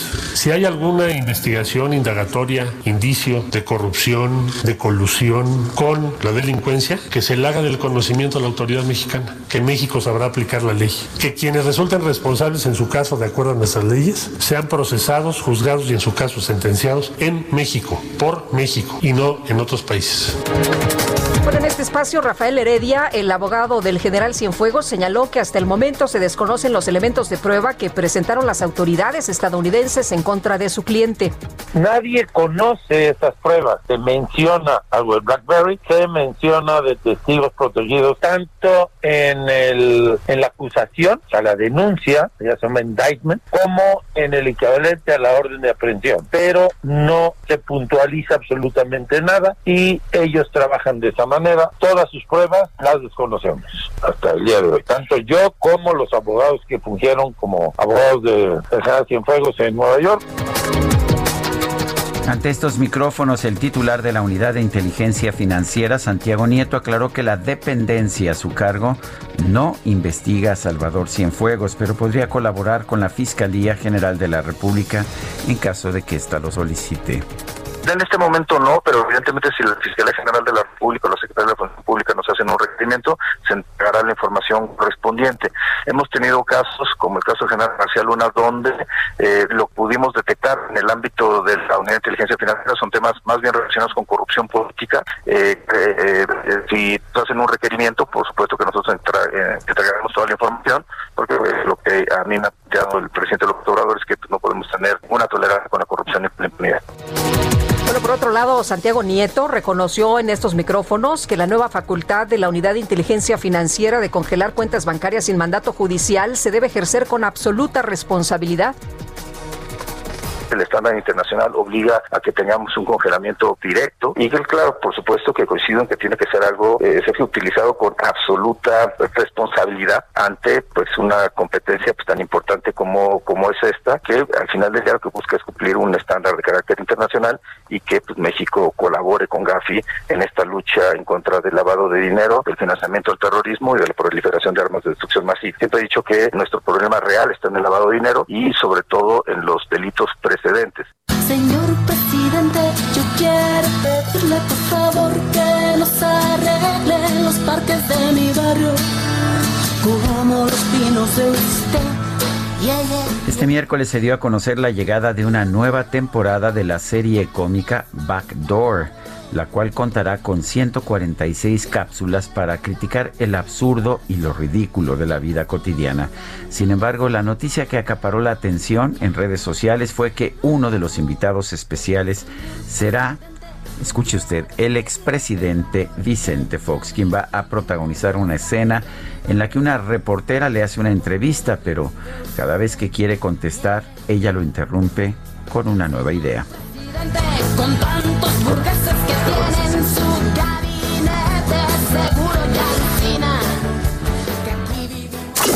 Gastrolab con el chef Israel Arechiga.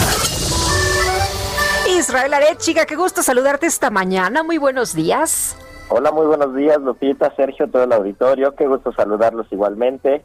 Ya llegó la hora de Gastrolab y hoy traigo un producto de otoño, un producto de fin de año que estoy seguro que muchos no conocen o muchos no consumen habitualmente, pero de verdad es una muy buena opción para estas cenas navideñas, para estas cenas de acción de gracias y es un producto delicioso, son las castañas.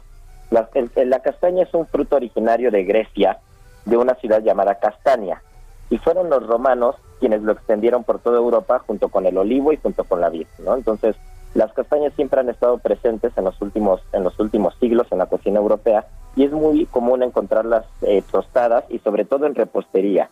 Vamos a encontrar creme brules de castaña, pasteles de castaña, incluso como rellenos de algunas aves para estas cenas navideñas. China es el principal productor, imagínense nada más, producen 800 mil toneladas al año y el principal consumidor es Japón. Todo el mundo creería que, el principal consumidor está en Europa, pero no son los japoneses quienes más las aprecian. Y en México llegan, no es tan común encontrarlas, pero se pueden encontrar tanto enlatadas o en frasco, que ya vienen glaseadas y son bastante ricas, pues se pueden encontrar en una red muy particular y lo que tenemos que hacer es tostarlas y limpiarlas.